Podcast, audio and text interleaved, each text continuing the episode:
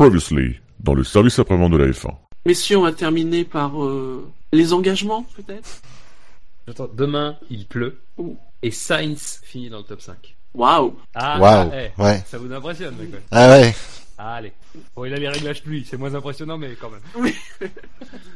Non, quand même, il faut le dire. Bon, ça m'a... Je suis désolé, j'accepte de dire ça, mais euh, quand même, si les Red Bull pouvaient abandonner dans les cinq premiers tours et que ça soit dû soit euh, à l'aileron, euh, aux pneus, euh, Tout sauf le moteur. amortisseurs, voilà, tout sauf le moteur, ça, ça serait, ça serait marrant.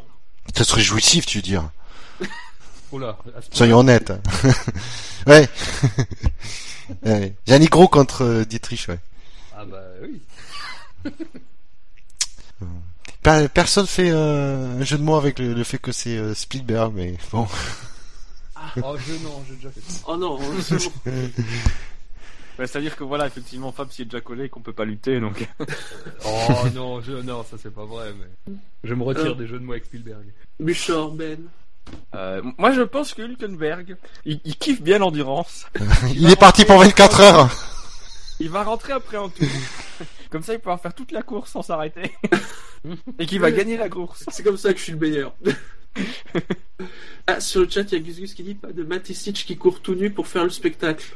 Oui, pourquoi pas Est-ce qu'on aura droit à un message de Bernie pour remercier Monsieur Matéchi Oui, de sa superbe organisation du Grand Prix? C'est possible, oui. D'ailleurs, il y a moins, les tribunes sont quand même un peu plus euh, disparates. euh, Enfin, le public est un peu moins présent que l'année Mais dernière. oui, ils ont dit que c'était de la faute de la F1 et tout ça. Ouais, c'est Renault. Aussi. bah oui, bah c'est la faute de, De Renault. De Renault. qui fait une promo de la F1 de merde. ça, c'est un fait, ça sûrement, oui. Ça doit être des tribunes Renault, c'est pour ça. Euh, non, mon engagement, ça va être... euh, ça va- euh, ouais, je sais... Ah, comment dire euh, Non, non, accrochage à 3, c'est Massa qui gagne le Grand Prix. t'as. Après une lutte intensive entre euh, avec Hülkenberg et Bottas. voilà, Entre les trois premiers. Hamilton, Ah ouais. Rosberg, Vettel, ils se sortent euh, à un moment donné, je sais pas.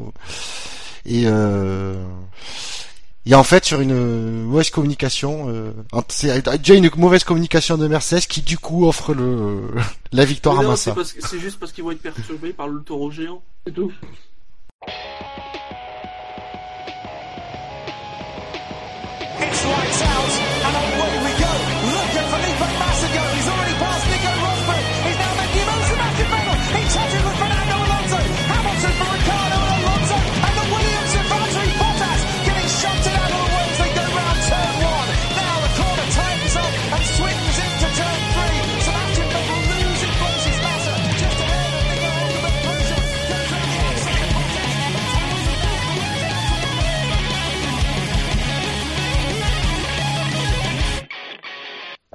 Bonsoir à tous et bienvenue pour ce nouveau numéro du SAV de la F1 qui va revenir sur le Grand Prix d'Autriche de ce dimanche. Et comme d'habitude, pour débriefer ce Grand Prix, j'ai avec moi une équipe, si j'ose dire, de spécialistes. Hein, à commencer pour, par euh, Ben qui était là avec nous samedi soir. Bon- bonsoir Ben. Bonsoir. Il y a aussi euh, Jackie. Bonsoir Jackie. Allô, Bonsoir. Jackie. Bonsoir. Bonsoir Jackie. Et évidemment le spécialiste parmi les spécialistes, hein, puisque vous le retrouvez sur Sport Auto, mais dans l'édition, euh, l'émission Les spécialistes sur Canal+, c'est Thibault Larue. Bonsoir Thibault. Bonsoir à tous. Que le temps passe. Ça faisait quoi Deux ans Trois ans? Oui, deux ans, tu nous avais rendu visite pour le, le Grand Prix explosif de Grande-Bretagne euh, 2013. Et euh, on est très heureux de te recevoir à nouveau dans, dans le SAV de la F1. C'est un plaisir d'être là. Je vois que vous résistez aussi dans- en ces temps difficiles pour la F1. Oui, nous essayons de porter la, bonne parole. Et donc, euh, nous allons commencer, comme d'habitude, par euh, voir euh, les notes et l'analyse de, nos avis sur ce, sur ce Grand Prix. Alors, de notre côté, dans l'équipe, nous avons mis le Grand Prix une moyenne de 13,19. Euh, ben, tu as mis 12,5, Buchor a mis aussi 12,5, Fab 12,5, j'ai mis 13, Jackie, tu as mis 13, Marco a mis 13,6, Shinji 12, Victor 13,5, et toi Thibaut sur sportauto.fr tu as mis 11. Oui, euh, j'ai peut-être été un peu dur. Je me fais embarquer par euh, le négativisme ambiant. Non, non, mais euh, il s'est passé des choses, mais c'était quand même assez, assez inconsistant. donc effectivement, j'ai été un, un peu déçu. D'habitude, ce Grand Prix est un peu plus, un peu plus intéressant et il n'y a pas vraiment eu de bagarre devant, contrairement au Canada. où les gens avaient été très durs avec le Grand Prix, que j'avais trouvé plutôt sympa. Ouais, un Grand Prix dans la moyenne, enfin pas dans la moyenne, mais euh, 12. 12 moi, je, au départ, je voulais mettre 12. Et puis je me suis dit, ça vaut un petit peu plus que ce que je considère comme être le, le minimum requis. Donc j'ai mis 12 et demi parce qu'il y a quand même eu des trucs un peu sympas. Euh, peut-être, la- peut-être la figure de style de Maldonado qui lui vaut le, les- le demi-point en plus. C'est une figure de style, c'est la note arti- artistique ça. C'est ça. Moi, je- moi je, je- comme toi, j'avais voulu, mis- je voulais mettre 12 et euh, j'avoue que j'ai un a priori assez positif euh, de, du Spielberg et, et euh, j'aime beaucoup ce circuit et donc peut-être que j'ai un peu surnoté en rajoutant un petit point quand même. Moi, bon, j'étais à, à 12 et demi après le Grand Prix. Puis, euh, il y a quand même eu des ingrédients moi qui m'ont qui m'ont plu, c'est les, les abandons et les, les rebondissements, les pénalités, tout ça. Alors c'est pas spectaculaire euh, en soi, mais malgré tout ça, ça fait partie des, des, des grands prix et, et je trouve que surtout pour les abandons, on en voit de moins en moins. Donc euh, bon, ça ça fait pas plaisir à ceux qui les subissent, mais je trouve que les, les, abandons, en voir 6 pendant une course, penser que ça peut arriver puisqu'il y a il restait quand même euh, deux, deux Red Bull et une Toro Rosso en course. euh, voilà, ça, ça, ça faisait partie un peu du petit suspense, même si bon, ça, effectivement, en tête, il n'y a pas eu de bagarre directe. euh, voilà. Moi, C'est ça, vrai que c'est devenu de plus en plus compliqué de, de noter les grands prix parce qu'on se fait en général assaillir sur les, réseaux sociaux par des gens qui, dans la seconde, nous expliquent qu'ils n'ont jamais vu une F1 aussi mauvaise depuis euh, qu'ils regardent la F1. Donc c'est vrai qu'on se fait, euh, on se fait rapidement un petit peu euh, embrigader par euh, le négativisme ambiant. Euh, c'est vrai que c'est un peu. Moi, souvent, je rentre des grands prix, je rentre des grands prix en les trouvant plutôt sympas. Et je me fais accueillir à Sporoto euh, par des jets de tomates et par mes potes qui disent qu'ils sont partis au bout de trois minutes. Donc euh, J'avoue que noter est devenu de plus en plus difficile. Ouais, moi j'ai pas. euh, Je, je regarde souvent les notes que vous mettez sur Sport Auto et on, je suis- on est. Enfin, vous savez, j'ai pas l'impression qu'on est si loin que ça des, de vos notes en fait. Ouais, bah, moi, après, c'est vrai que je m'ennuie Ouais. jamais devant, devant, devant un Grand Prix. Alors, euh, le dernier, il était quand même pas sensationnel, faut bien le dire. Mais bon, moi j'aime la F1. euh, je sais trouver toujours des, des raisons de passionner pour euh, ce soit un pilote qui remonte ou un beau chrono ou un beau pilotage. Bon, peut-être que je suis un des derniers puristes, mais il est vraiment très très rare que je m'ennuie devant un. C'est- C'est-à-dire que en, dehors de- du spectacle pur d'un Grand Prix, il y a, il y a le tout ce qui est autour du sport qui, qui est passionnant. quoi. C'est vrai que moi, même quand je mets des l'année dernière, j'ai noté le Grand Prix de Russie 5 sur 20. euh, il était vraiment pas pas fameux, c'est le moins qu'on puisse dire. Malgré tout, il y a tout ce qu'il y a autour, euh, tout le décorum, la politique, les actus économiques, euh, euh, les duels, les batailles. ça, c'est passionnant et c'est aussi ce qui fait en dehors du spectacle pur sur la piste, des courses, des voitures qui qui se battent les unes avec les autres, hein, qui fait de la Formule 1 euh, un sport un peu un peu à part. Et on retrouve pas, bon, on est en plein scandale de la FIFA, mais on retrouve pas tous, toutes ces dimensions politiques, techniques euh, ailleurs. et notamment dans les autres disciplines euh, sport automobile que je couvre souvent. Euh, et toujours, je me fais parfois insulter pour ça, mais autant j'aime l'IndyCar, euh, j'aime d'autres championnats, mais quand j'y vais, c'est vrai que je ne retrouve jamais le mystère de la F1, le, le côté excitant de la F1. C'est- Ce sont des courses où les pilotes font le Grand Prix, après tout le monde rentre à la maison. Il n'y a rien autour, rien avant, rien après. C'est un petit peu, euh, un petit peu. euh, moi personnellement, ça me, j'aime bien ça, mais mais ça me passionne pas plus que ça. Et la F1, c'est vrai qu'on est toujours servi. On dit que c'est Dallas euh, ou les feux de l'amour, bah, c'est un peu ça. hein. 40 ans après, c'est encore à l'antenne.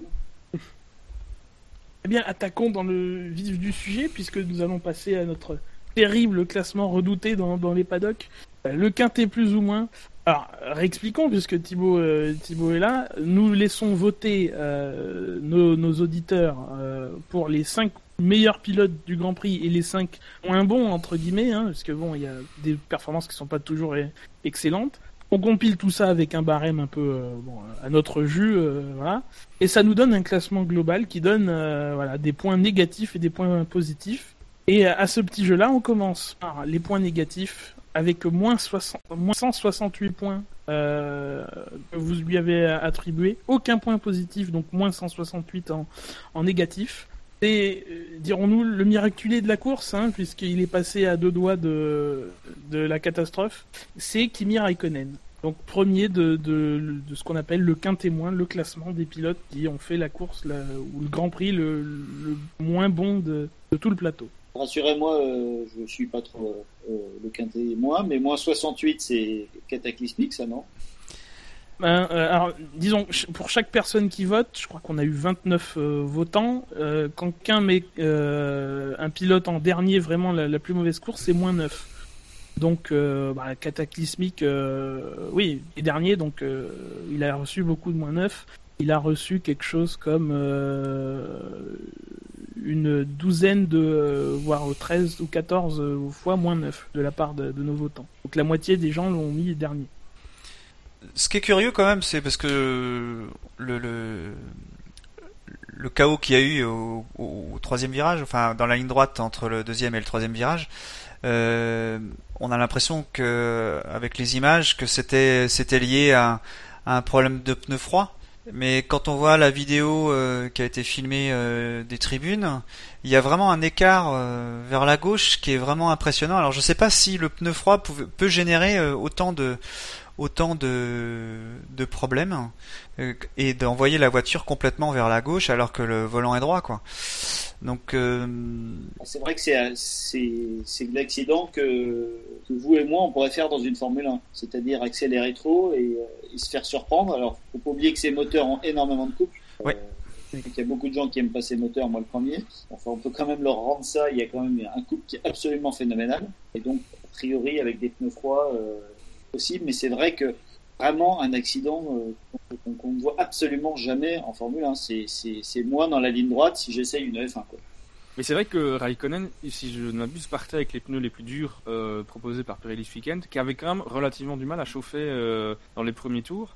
Que Ça a dû et une accélération un peu, peut-être un peu brutale, euh, du type peut-être de ce qu'il a eu aussi au Canada, parce qu'il a aussi fait une, erreur, euh, comme il l'a dit lui-même, à la réaccélération. Donc ça peut être deux facteurs euh, qui font l'accident qu'on a vu. Après, je trouve qu'on n'a pas bien revu en fait, moi, l'accident. Euh, ben non parce qu'on avait on avait on n'avait pas l'image de la caméra embarquée d'Alonso donc euh, Mais même d'une voiture derrière, il y avait peut-être moyen de. Enfin, je sais pas, parce que la, la caméra embarquée de Raikkonen n'est pas très parlante dans l'absolu, parce que c'est l'arrière qui perd, donc. euh, Mais euh, les quand- caméras avec la caméra embarquée, on sait pas si c'est Alonso qui, qui le touche et dans ces cas-là il le perd, enfin il perd la voiture. Alors que dans la vidéo qu'on voit de l'extérieur, on voit vraiment qu'il va vers la gauche complètement et que c'est là qu'il emmène euh, Alonso. Oui, on voit bien que c'est lui qui perd le contrôle, mais on n'a pas une Ouais. vue exceptionnelle. euh, Raikkonen n'a pas accusé Alonso, en tout cas dans ses déclarations.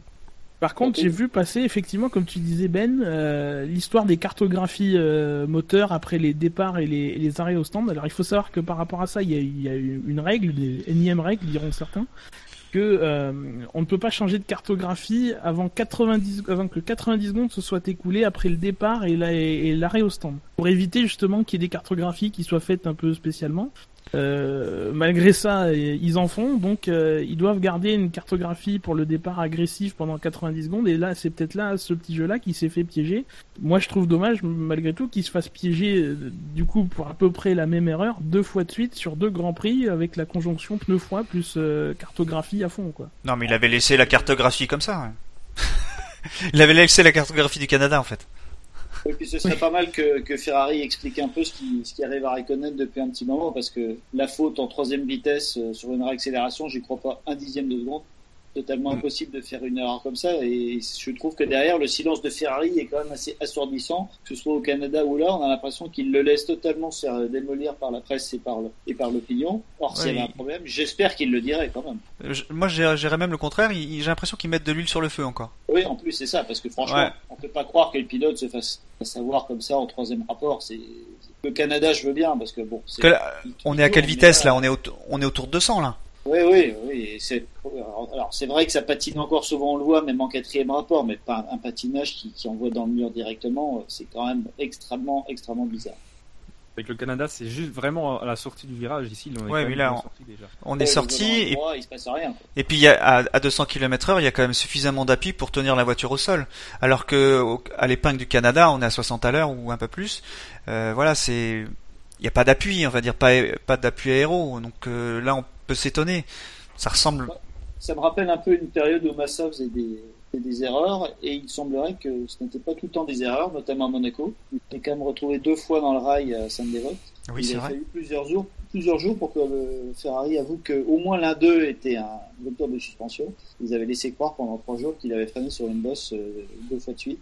C'est quand même pour un pilote de Formule 1 absolument impossible. Donc là, euh, ce serait bien une Ferrari euh, se mette un peu au, au- au clair. Je les trouve pas clairs du tout sur Raikkonen depuis un petit moment. Alors s'ils veulent le virer, qu'ils le disent. S'ils veulent le garder, qu'ils l'excusent quand il fait. euh, ou alors là, faut vraiment qu'il rentre chez lui. C'est tout le contraste où on a eu, euh, on a eu un problème chez Mercedes avec la, la stratégie à, à Monaco où ils nous ont expliqué très clairement ce qui s'est passé. Alors euh, voilà, tel tel facteur ont joué, tel truc n'a pas marché, tel calcul n'a pas été bien fait. Et, euh, Ferrari, oui, effectivement, déjà au Canada, on nous a pas bien expliqué ce qui s'est passé sur euh, sur Raikkonen et là encore, oui, on En, On en laisse qualif, couler, quoi. En qualif aussi, on nous explique pas vraiment. Les Oui. deux fois Kimi était en dehors de Q1, on pourrait nous dire est-ce que c'est lui, est-ce que c'est pas lui. Euh, C'est vrai que dans la F1 moderne, je trouve qu'il y a que Mercedes qui joue vraiment le jeu, avec des podcasts, avec des, des questions aux fans sur, euh, sur Twitter. Ferrari, dimanche soir, c'est au revoir, rendez-vous dans deux semaines. Et, et juste, on sait absolument pas ce qui se passe. C'est quand même, c'est quand même extrêmement étonnant. Et ça a jamais été les meilleurs en com. hein, Oui, Ferrari. c'est euh, pas faux. C'est même le contraire. Ils ont, ils ont, ils manquent de transparence. Ils ont jamais, man- ils ont jamais été très transparents. C'est toujours un petit peu obscur. C'est, j'ai l'impression dans leur, euh, dans leur manière de fonctionner. Euh, là, il y a eu un changement euh, avec l'arrivée de Arriva Bene, mais euh, on peut pas tout changer chez Ferrari, je pense. euh, Ah, lui, il- c'est ce qu'il disait. Hein. Il veut ouvrir la F1 aux fans. Il va dans les tribunes pour parler à tout le monde. Bon, il fait un peu Ouais, un show, un show et un- derrière, il se passe quand même pas grand-chose. C'est euh, un peu de com, ça. Ouais, bon après, Toto Wolff ne fait que de la com aussi. C'est extrêmement bien fait. Là, je, je trouve, pour en revenir au, au- au sujet, que ça commence à sentir assez mauvais pour euh, Raikkonen, parce que ça ressemble vraiment à la fin de carrière d'un Massa ou d'un Barrichello où on n'expliquait plus rien du tout. Ouais, mais euh, Oui. Oui. Ouais, qui mettre à la place, quoi? C'est ça que, enfin, on est loin, on est loin encore de Monza où ils vont décider, mais euh, Il y, a- il y y a des candidats, hein. Bottas, Hülkenberg, ça marcherait extrêmement bien, j'ai pas de doute là-dessus. Maintenant, euh, le débat il est beaucoup plus compliqué que ça, il y a, du pour et du contre, euh, comme à chaque fois pour regarder un pilote. Bottas, moi, je le vois pas super bien quand même. euh, on va sûrement en reparler dans les minutes qui viennent, mais il se fait régulièrement taper par par Massa, qui est un bon pilote, mais bon, voilà, il est sur la, comme disait Berger, il est il est, c'est un old man maintenant, il est vraiment vieux. Et y allez un peu fort quand même, il est quand même plutôt devant C'est Massa, tapé par Massa. euh, pour l'inverse quand même, c'est quand même euh, Bottas qui est quand même quasiment tout le temps devant, euh, sauf effectivement le, le dernier. Bah moi je, je, je, le, je le vois pas aussi cette année hein, je parle hein, je le vois pas aussi euh, dominateur que l'année dernière. Moi, je trouve que c'est plus équilibré, moi, chez Williams Ouais. l'an dernier. Ouais. Faut dire que l'an dernier, dans mon souvenir, Massa a eu un début de saison plutôt mauvais. Donc, euh, Oui, puis Bottas, il a eu son problème au dos euh, cette année, mais sinon, il est quand même devant. hein. Il y a pas aujourd'hui, il n'y a pas, il y a pas photo entre un, entre un Bottas et un, et un Massa. Alors c'est vrai qu'il reste sur deux week-ends pas terribles, Bottas, mais bon, il marcherait très bien dans une Ferrari. euh, Ah bah oui. Pas de doute là-dessus. Euh, pareil pour, pour Hülkenberg, pareil pour, je sais pas si vous avez d'autres noms, mais euh, ça paraît les, les deux candidats euh, numéro un. de toute façon, pour un baquet Ferrari, euh, les candidats en général, ça doit pas manquer. Hein, après, faut trouver le bon, c'est plus difficile. Oui. Et quelqu'un qui s'entend bien avec Vettel? Oui, mais je pense que pas s'entendre avec Vettel, faut y aller. hein, parce que même Raikkonen s'entend avec lui.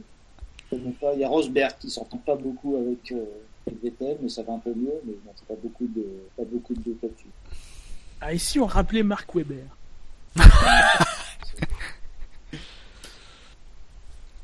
Allez, passons au, au deuxième donc de ce quintémoin. Euh, un pilote Sauber. Euh, évidemment, vous aurez compris que c'est pas Nasser, c'est donc euh, Ericsson qui a marqué, euh, oui effectivement, euh, deux fois moins de points que, que Raikkonen en négatif, donc moins 89 points, tous en négatif malgré tout. Ericsson qui a fait à peu près euh, la course qu'il faut pas faire, hein, parce qu'il a connu tout ce qui, tout ce qu'il faut pas, des coupures moteurs, le, le départ anticipé, mais qui il se rend compte que c'est anticipé, donc il lève, euh, mais du coup il profite, enfin il en profite pas quoi. Derrière il y a la pénalité, il, il roule sur des débris au premier tour, enfin voilà c'est. On a retrouvé le Ericsson de l'année dernière qui était quand même franchement mauvais. C'était la Caterham, oui. Qui était franchement mauvais dans la Caterham. Cette année, il a été plutôt bon à une ou deux, euh, une ou deux occasions, on va dire qu'il progresse. Euh, au Canada, j'ai trouvé assez, assez excellent euh, ce duel. Alors, c'était Massa ou Vettel, souviens plus. C'est Vettel je crois. Voilà, c'était Vettel, haut, où là, si vraiment euh, il avait fait ce qu'il fait d'habitude, je pense que les deux étaient au tas. Il était plutôt fin. Bon, voilà, c'est un pilote limité, on le sait. Euh, bon, il marche pas si mal que ça par la Sauber, même si évidemment, il y a pas une dizaine de pilotes qui feraient, qui feraient mieux. Mais bon, voilà, disons que c'est un de ces grands prix euh, où on voit, on voit le niveau du garçon. Voilà, rien à dire. Bah ouais, il est, il est loin, euh, il est, il a pas de chance euh, tout le week-end. euh, ben voilà, il est, il est quatrième du cas témoin Deuxième. ou, ou deuxième. Enfin oui, ça, oui, deuxième du cas témoin. euh, voilà, c'est, euh, bah, c'est presque logique quoi. C'est-à-dire que, Mais- ouais, en plus de, de faire ce qu'il faut pas, il a des problèmes. Donc, euh, c'est vraiment euh, le week-end de merde. Quand mes filles ont regardé le classement, ils ont dit, oh, Yon Mary, il était juste derrière euh, Ericsson, il aurait pu le doubler. bon, peut-être pas quand même, mais Et n'empêche que le problème moteur d'Ericsson est quand même surprenant. Enfin, c'est quand même euh, coupe d'un coup et euh, il redémarre. Alors, est-ce que c'est lui qui a fait une fausse manip ou euh, je sais pas, mais euh, c'est quand même. euh, Ça m'étonnerait parce qu'en fait, ça, ça lui arrive deux fois en fait. Euh, On n'a pas vu la deuxième à, à la télé, et, euh, mais sur les chronos, on voit que juste après son, son arrêt au stand, euh, juste avant, euh, ça coupe encore et, euh, et ça repart encore. Donc, euh, Messieurs, ça ne devrait pas vous étonner, c'est le, le sport automobile moderne. Ça m'a rappelé une- ce qui était arrivé l'année dernière à un pilote Toyota au 1 km de Spa. Pareil, il est tombé deux fois en panne, euh, il s'est arrêté. Mais alors lui, il avait pris le manuel euh, d'explication de, des systèmes électroniques et il avait lu, euh, il avait demandé à son ingénieur qu'il avait dit 20 page 12. Je crois que c'est Buemi ou Sarrazin, je sais plus. Et il avait redémarré la voiture deux fois. Il faut vivre avec son temps. Avant, on descendait de la voiture, on la poussait, on la redémarrait. Bah, maintenant, euh, il y a la notice. Il y a la notice dans une LMP1 Non. Oui, oui. si, si, si, il avait un- le- chaque pilote a un petit. Alors, je sais pas si c'est pareil dans toutes les protos. Et là, il avait, euh, il avait un. Ou alors, c'était d'humain dans une Porsche. Alors, je me souviens plus. Mais enfin, bref, je vois très bien le pilote qui, a- qui est obligé de regarder un peu le manuel pour savoir ce qu'il faut faire. Bon, bah, bienvenue, bienvenue en 2015. Ouais, bon là il y a une batterie euh, sur euh, sur les LMP1, donc euh, ce qui est pas le cas de de, de la F1 quand même. Mais bon. Enfin, ça Ouais, pourrait c'est- être- c'est bizarre. Ericsson, il pourrait configurer TeamSpeak. euh, On a commencé à l'heure.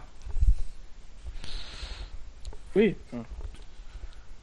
Il faut dire qu'Ericsson aussi, il est face à un Brésilien qui euh, fait un beau début de saison. Hein. Nasser, on savait pas trop comment le. J'imagine qu'on en parlera un peu plus tard parce qu'il a quand même fait une belle qualif. Et à l'avoir vu à Daytona euh, à l'époque où il avait très bien marché, 2012 je crois. C'est vrai que voilà, Ericsson un peu fait bananer euh, par son équipier. Il se fait battre cette année. Il a quand même marqué des points, ce qui est quand même un miracle pour lui. Que c'était, il devrait pas être dans la voiture. Ça devrait être notre ami Jules, normalement, Bianchi, qui devrait être dans la voiture. Donc bon, Ericsson, on va dire que c'est une année euh, bonus pour lui et que pas si mal quand même. Eh bien, qui profite pendant que nous passons au troisième pilote, euh, qui est un pilote Red Bull, euh, qui lui aussi a connu un début de course qui a compromis tout, le reste.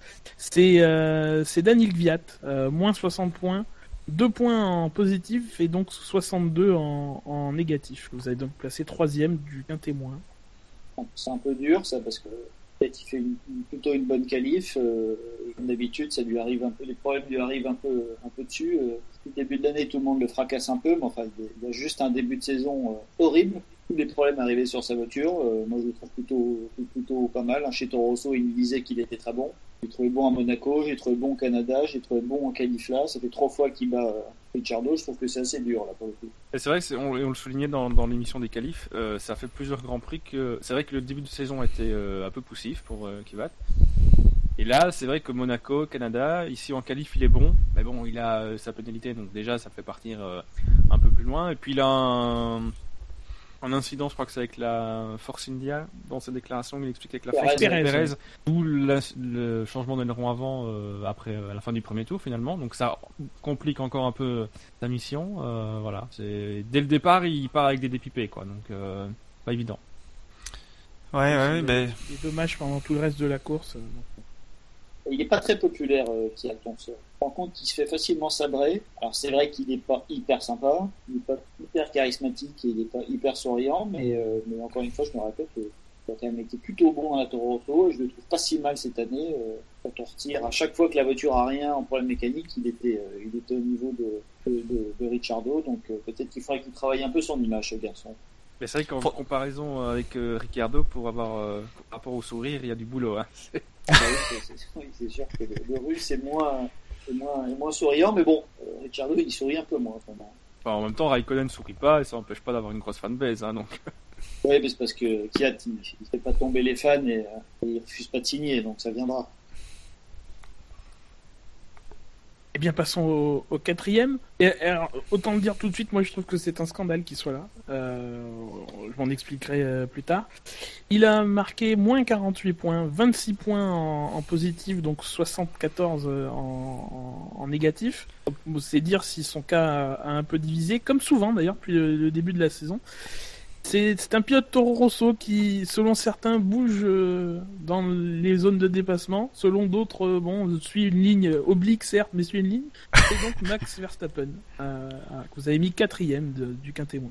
Je souscris à ce scandale, mon cher ami, mais Verstappen, j'avoue que je comprends pas l'opposition de la Formule 1 contre ce garçon. Il, il apporte de la fraîcheur à la F1, il fait bouger les choses, il attaque, comme Sainz pareil. Et là, effectivement, le, le, le mettre dans le négatif, c'est franchement scandaleux parce qu'il fait une qualif formidable, il fait une très belle course, il a quand même un moteur qui est pas terrible. Alors c'est vrai que sur Maldonado, il fait quelque chose qui est normalement honni en course automobile, c'est changer de ligne au moment du freinage. Sur Grosjean aussi, au premier ou deuxième tour. Ouais, bon, enfin ça, pas... Enfin, il bouge. Après, si on veut que personne fasse. Non, non, mais c'était en, c'était en- non, mais je suis d'accord parce que c'est c'est en sortie, en sortie du du troisième virage euh, Ouais, où euh, Grosjean est peu. et le Grosjean est à côté, mais vraiment à côté. C'est pas comme s'il était, euh, enfin l'aileron avant sur le- la roue arrière de, de Verstappen. Là, il est à côté et il fait un vrai écart pour que Grosjean freine. Euh, Peut-être pour ça, il prend pas mal de points négatifs, euh, mais je suis d'accord avec vous. Le, Verstappen, il, moi je l'ai trouvé en début de saison très prudent. Euh, il a pas fait. euh, En Malaisie, il a quand même tenté des dépassements. euh, non, quand je dis prudent, c'est que il a, il a, il a dépassé sûrement, euh, de manière sûre. Euh, alors que pour des premiers grands prix, il y a certains qui s'accrochaient. Euh, personne n'aurait été surpris qu'ils, euh, qu'ils s'accrochent avec des gens, avec des pilotes, et euh, euh, le fait qu'ils ne s'accrochent pas est une surprise, donc il faut le souligner. Et c'est pour ça que moi je trouve que c'est bien que euh, ce qu'il amène à la, à, la, à la F1. Je pense que là, si je regarde sa course, il a fait une super course aussi. Euh, je, je- pense que le fait de l'avoir euh, d'avoir peut-être bougé contre Maldonado ou s'être écarté sur Grosjean, peut-être que ça explique les points négatifs. Mais ça, on, je sais pas, mais c'est un peu dur, ouais. Mais Moi, je vais vous dire, j'ai revu l'image trois fois, quatre fois, cinq fois. C'est vrai qu'on voit euh, au niveau de la grille, il commence à, se- décaler, il prend une trajectoire un peu oblique, et à un moment, au moment où Maldonado déboîte aussi un petit peu et commence à se faire piéger par le par le DRS, il y a un petit coup de volant, mais ce qui dure vraiment pas longtemps. Donc le, le changement de ligne, en fait, c'est compliqué à juger parce que euh, il change de ligne au niveau euh, alors qu'il n'a pas encore dépassé la, la grille, il est encore sur les sur les traces blanches. Il, il, il prend vers la droite, mais il prend quand même une trajectoire qui reste prévisible, mis à part ce petit coup de volant, euh, qui est encore une fois très bref. Donc moi, les accusations de, de changement de ligne, euh, je les comprends pas trop. Quoi. C'est... Et, et, Ah, et puis là-dedans, C'est vrai que c'est très bien fait. C'est c'est ce qui, sur le moment, m'a m'a un peu interpellé. Mais de toute façon, ce garçon, on, on sait comment, comment il fonctionne. Et c'est- c'était très drôle qu'on dise en début d'année, ah, le nouveau Sénat arrive.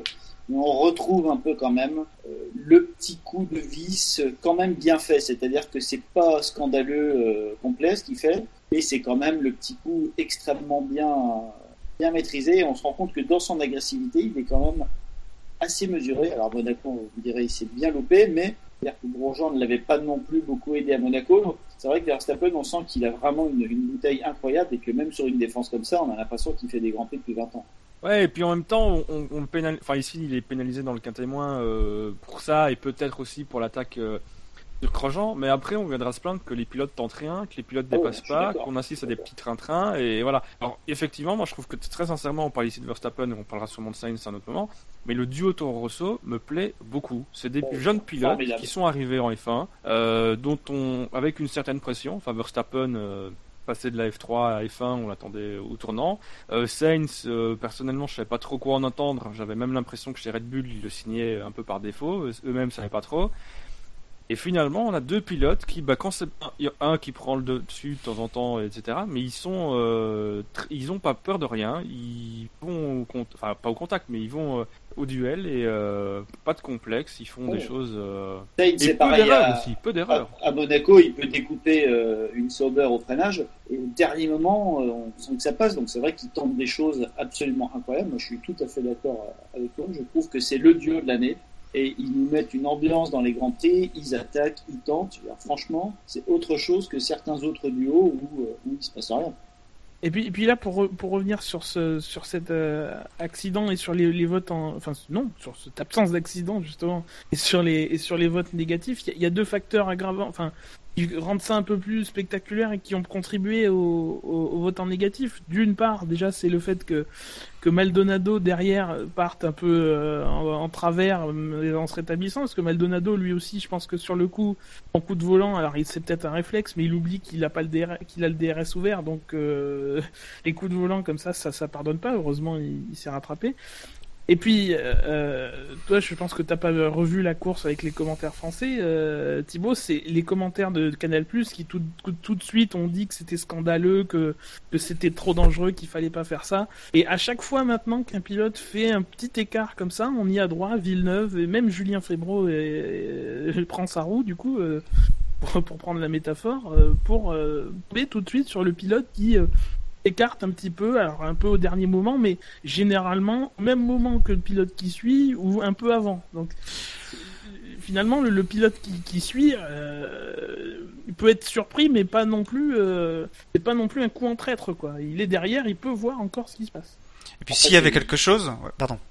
Non, non, excuse-moi, je t'ai- coupé, mais oui, il est sulfureux, euh, Verstappen. C'est aussi ça qui fait qu'il promet un, grand avenir. C'est les, les pilotes qui sont devenus très tôt sulfureux, en général, ils sont allés, ils sont allés, ils sont allés très loin. C'est par de Schumacher, euh, de Senna. Alors peut-être que Verstappen n'ira pas aussi loin, mais quand on regarde dans l'histoire, les pilotes qui rapidement se sont fait respecter ou un peu critiqués, en général, ils sont, ils sont allés, euh, ils sont allés assez loin. Euh, encore une fois, il évite les énormités de ce qu'ont fait certains. Euh, les Patrese ou les Scheckter ou même Grosjean en 2012. Verstappen, c'est toujours à la limite. Voilà, il, a 17 ans et il veut pas se laisser faire. Alors, soit on veut voir des grands prix avec des pilotes qui veulent pas se laisser faire, soit on veut voir des grands prix où euh, je vous en prie, passez devant moi euh, et puis euh, je vous souhaite bonne journée, à bientôt. Moi, ce qui me gêne dans le changement de ligne, de- dans les déclarations de- des commentateurs sur le changement de ligne, c'est que c'est pas pendant un freinage. C'est pas euh, où euh, c'est dangereux parce que justement, euh, au moment où on freine, on n'a plus vraiment plus tant que ça de direction euh, sur sur la voiture. Là, on est à on est au milieu de la ligne droite, euh, on est à fond. Certes, il y a un DRS enlevé, enfin il y a un DRS pour Maldonado. Euh, il a un peu moins d'appui, mais il, il devrait quand même avoir euh, de la direction euh, facilement pour pouvoir s'écarter euh, si, euh, si besoin. Bon, il y a un vrai, enfin comme on, on dit ça en moto, mais il y a un vrai guidonnage euh, sur euh, sur la voiture qui est très curieuse. Bon, il perd pas beaucoup de, de, de temps, hein, mais il euh, parce que Maldonado, on peut supposer qu'il reste à fond. Hein,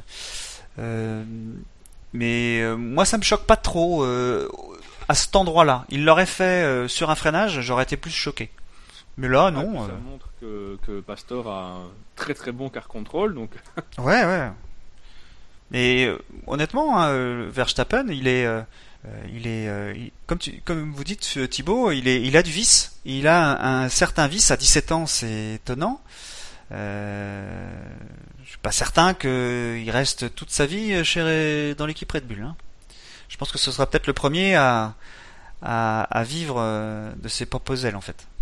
Oui, puis on a, on a bien senti à la radio qu'il était frustré. Pas le dernier à critiquer le moteur Renault. euh, alors lui, il le fait de façon plus, on en parlera sûrement, mais plus classe que, ses patrons, parce que c'est normal qu'un pilote demande à ce que le moteur euh, progresse. Moi, je, suis- d'accord. Je mets encore Sainz dedans, et là aussi, euh, comme quoi parfois on se gourre. Moi, je m'étais un peu complètement gouré sur Sainz, que je trouvais vraiment pas terrible, avant la F1. Effectivement, aujourd'hui, je serais patron d'écurie. Moi, les deux, celui qui va gagner le duel des deux, je le prends immédiatement. Et il est solide de Sainz. Ouais, très solide, euh, il attaque, il a un pilotage magnifique, c'est un des derniers, voit son pilotage qu'il est agressif, il attaque, il fait des remontées incroyables, il fait des départs incroyables, il est calme, et euh, non, franchement, les deux, c'est euh, vraiment phénoménal que Toro Rosso, que Red Bull ait, ait sorti deux gamins comme ça, ou récupéré, parce qu'il y en a un qui a été récupéré au dernier moment, et c'est vraiment, c'est vraiment formidable. Vettel, Ricciardo, c'est dommage que tout en haut, ce soit des têtes de nœud chez Red Bull, et là, ils nous ont créé une filière de pilotes vraiment, vraiment remarquable. ouais, et Sainz il arrivait, euh, enfin bien bien la comparaison aussi. Alors effectivement, on l'attendait pas quoi. Donc euh, Bah, c'est lui qui a le moins de pression hein, aujourd'hui. Hein. on y reviendra peut-être. Quelque chose à dire. Ah, on a beaucoup parlé de la- de l'accrochage. Quelque chose à rajouter sur la course en elle-même de, de Verstappen? Sur les, les 68 tours juste avant? Alors, il est magnifique. Pas lui reprocher grand chose. Premier moteur Renault euh, quasiment toute la course. Quand on voit les différences de Vmax euh, dans, la, dans la ligne droite, euh, faut quand même avouer que, que se retrouver septième sur la grille et puis longtemps septième, c'est c'est quasiment, euh, quasiment miraculeux.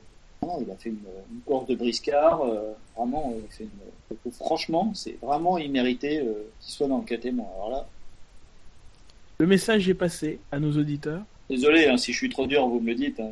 Oh, mais Non, on, non, on- on- ils ont- on leur dit régulièrement qu'ils votent ils comme ont l'habitude. cochons, hein, euh. Y a pas de souci. Sur ce, On les aime passons- quand même, hein, on les aime quand oui, même. oui, oui, continuez à nous suivre, s'il vous plaît.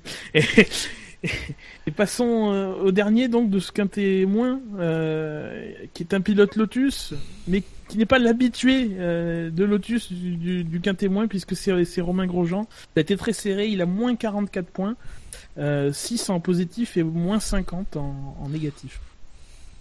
Il est un peu passé à côté de son Grand Prix quand même. euh. Ouais, mais là, C'est euh, pas le la honte du siècle, mais voilà, c'est pas euh, c'est pas top, c'est c'est un peu moyen. euh, parce que ça se voyait même à l'écran que lui-même était un peu euh, un peu énervé, que c'était un peu euh, un peu rugueux. Donc euh, Ouais, après, euh, c'est pareil, il roule pas le vendredi matin parce qu'on met pas le beurre. En DC Libre 2, il roule pas beaucoup. En DC Libre 3, il a un problème technique. En qualif, il a un problème technique. En course, ça se voyait qu'il était énervé. Et la différence, malheureusement, euh, entre Romain et quelqu'un comme Verstappen, c'est Verstappen, à 17 ans, il, il arrive à, à se calmer euh, et, à contrôler un petit peu sa frustration. Et Romain, il sait, comme d'habitude, laisser un petit peu aller à sa frustration. Enfin bon, il tente des dépassements quand même plutôt pas mal. Euh, euh, c'est pareil, c'est un peu dur de le mettre, de le mettre, euh, mettre à cette position-là. On peut pas lui reprocher euh, franchement grand-chose sur, sur, sur, sur Grand Prix là, à part d'avoir été un peu énervé. Mais enfin, sinon, euh, c'est que des problèmes mécaniques depuis le début euh, du week-end. moi j'ai trouvé son énervement plutôt juste finalement, parce que ça finit par se voir que euh, il a pas les pièces, que c'est toujours sa voiture qui tombe en panne. Enfin voilà, il- ça commence à. C'était au Canada ou c'était à Monaco qui montrait les, les ailerons de Maldonado et ceux de Grosjean C'était à Monaco, hein, et, et on voyait que les, les ailerons étaient euh, étaient euh, dans un sale état chez euh, chez chez chez Romain et que j'imagine que c'est ça pour toutes les pièces, donc y compris y compris les les, les poussoirs de boîte. Enfin voilà, je- je- enfin tout est C'était pareil l'année dernière. Hein. On sait que Lotus, ils ont des problèmes de pièces, qu'ils ne les changent pas autant que les autres. Alors oui, oui, je suis d'accord avec vous que c'est normal que Romain soit... Mais Mais il a été plutôt, re- enfin plutôt, il, dit- il dit c'est normal que je sois énervé. euh, et je, moi je, je, le blâme pas pour ça, honnêtement. hein. Euh, c'est difficile de de faire une bonne course quand on n'a pas son, équipe avec soi, quoi. C'est c'est l'impression que ça donne. Euh, il systématiquement, euh, euh, il fait des meilleures courses que Maldonado, donc pas là parce que évidemment il a été, euh, il a eu abandonné sur suite à un problème technique. Il fait des meilleures courses et Maldonado on lui dit jamais euh, bah écoute il va falloir que tu progresses mon gars parce que on va mettre Palmer à ta place parce que sinon parce que Romain est meilleur que toi. On devrait lui dire ça à Maldonado mais c'est jamais le cas. Donc Romain ben Romain, pour On moi, a il- fait quelques rappels malgré tout cette saison. ouais on lui a fait quelques rappels mais voilà euh, les euh, finan- qui paye l'équipe. Hein. Ouais, les financiers, ils vont, ils vont dire, écoute, t'es gentil, tu dégages, hein, euh, voilà. Et, euh, Romain, moi, je le vois partir l'année prochaine. Il est, il est plus là. Hein. S'il trouve pas quelque chose, enfin, s'il il quitte pas cette équipe, il est plus là. Le problème, c'est qu'il n'a pas d'autre choix que de rester là. C'est toujours le, le même problème. Ah, mais son, son soutien il aura- total euh, le mettra euh, que là parce qu'il est quand même bien aimé chez Enstone. hein. C'est un pilote très rapide. Il a, il a beaucoup de qualités, Romain. Ah oui. Euh, qui- Il passe pas très très bien euh, dans, auprès des Anglais ou des Allemands pour son comportement. Euh, parce qu'il est quand même un peu, un peu particulier, mais si, moi je le vois quand même rester chez Lotus. Après, c'est toujours la question, est-ce que s'il râle, est-ce qu'il faut rester en F1 ou aller ailleurs? C'est toujours la question euh, qui se pose en Formule 1 quand on n'est pas très bien gâté. Il n'y a pas mieux intérêt à aller en, en endurance, faire un switch complet euh, dans une autre équipe. C'est vrai que Oui. Romain va falloir qu'il se pose la question rapidement parce que là je suis d'accord avec vous, il n'est pas très très bien traité cette année. Euh, malgré tout, c'est quand même lui qui a plus de points et, euh, et son talent est quand même assez globalement gâché. Et c'est vrai que malgré le fait qu'il roule pas, euh, il a loupé quelques vendredis matin.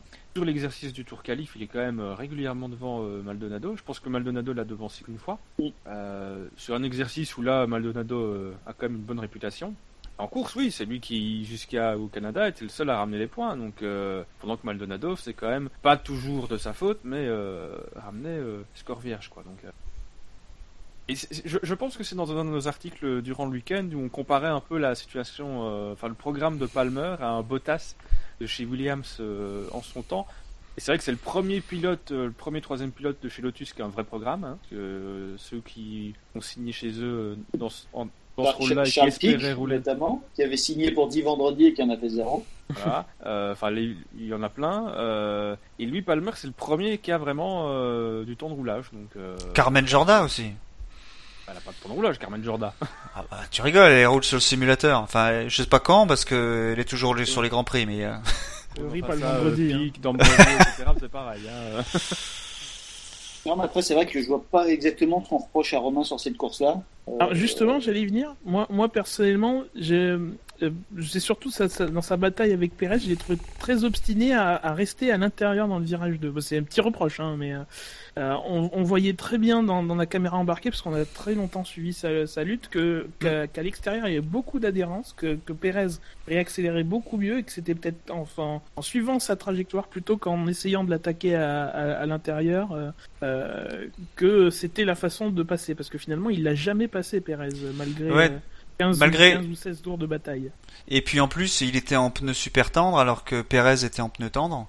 Donc il aurait dû euh, avoir l'écart euh, par la performance du pneu. Euh, et c'est vrai que alors moi je suis pas allé sur place, mais ça, à la télévision, on avait l'impression qu'à l'intérieur il y avait une sorte de petite bosse et qui fait que ça devait euh, bouger un petit peu la, la balance euh, de, de, de la voiture de Romain qui accélérait pas aussi bien que qu'à l'extérieur. Et puis ça euh, fait une marche, c'est un peu comme au vélo. Oui. euh, Mhm. Quand on monte un col, on prend pas l'intérieur parce que ça monte un. Trouve c'est vrai que votre remarque est assez bonne. euh, c'est assez bizarre que Romain n'ait pas modifié sa trajectoire. Après, il était un peu brouillon aussi dans l'avant-dernier virage. Il a quand même souvent allumé. Oui. Euh, c'est même étonnant que les Pirelli aient tenu parce que normalement on n'est pas censé leur mettre ça dans la- tête. Mais voilà, bon après, faut pas non plus euh, tout disséquer non plus. Encore une fois, il a plutôt fait le spectacle. Il pouvait Oui. très bien rester derrière et euh, si ça se trouve, il aurait peut-être marqué un point. Bon, il a tenté. euh, encore une fois, faut pas reprocher au pilote de tenter parce que déjà qu'on peut pas dire qu'il se soit passé non plus 10 milliards de trucs. Euh, si Verstappen ne fait rien et que Grosjean attaque pas non plus, euh, là franchement je pense qu'on s'endort. Très bien, bah voilà pour le, le quintémoin. Alors maintenant, on va égrener les, pilotes qui n'ont été classés ni dans le quintémoin ni dans le quinté plus. Euh, dans le l'ordre, euh, Alonso est donc 15e, 15e de notre classement avec moins 43 points. Hamilton est, euh, a été classé là, eu 14e, moins 34 points. 13e, Button, moins 32 points. 12e, Ricciardo, moins 21 points. Euh, 11e, Stevens, moins 20 points. Dixième, Sainz, moins 19. Après, nous avons Mary, moins 8. Bottas, moins 7. Perez, moins 2. Et Nasser, moins 1. Alors, je vous Alors répète. là- parce que Alors là, Ils sont On pas faciles, ils sont pas faciles vos internautes, j'aimerais pas qu'ils me corrigent au bac. Donc, je répète, hein, ne sont pas dans le quintet plus ou moins Alonso, Hamilton, Button, Ricciardo, Stevens, Sainz, Mary, Bottas, Perez et Nasser. Qu'est-ce qu'il y a des pilotes en particulier sur lesquels vous voudriez qu'on revienne? Ah, étonné, étonné quand même pour Hamilton qu'il soit pas dans le KT+. Parce que qu'il soit pas premier, euh, éventuellement je veux bien, mais alors euh, il est, il est, tu disais 14e, hein, 15e, Ouais, Euh, non suis- 14e, 14e. c'est pas extraordinaire ce week-end quand même. Hein.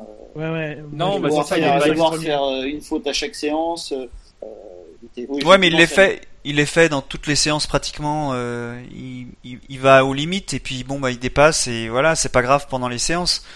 Euh, c'est vrai qu'on l'a senti, je suis d'accord, on l'a senti euh, plus euh, moins à l'aise quand Rosberg euh, a loupé la qualif.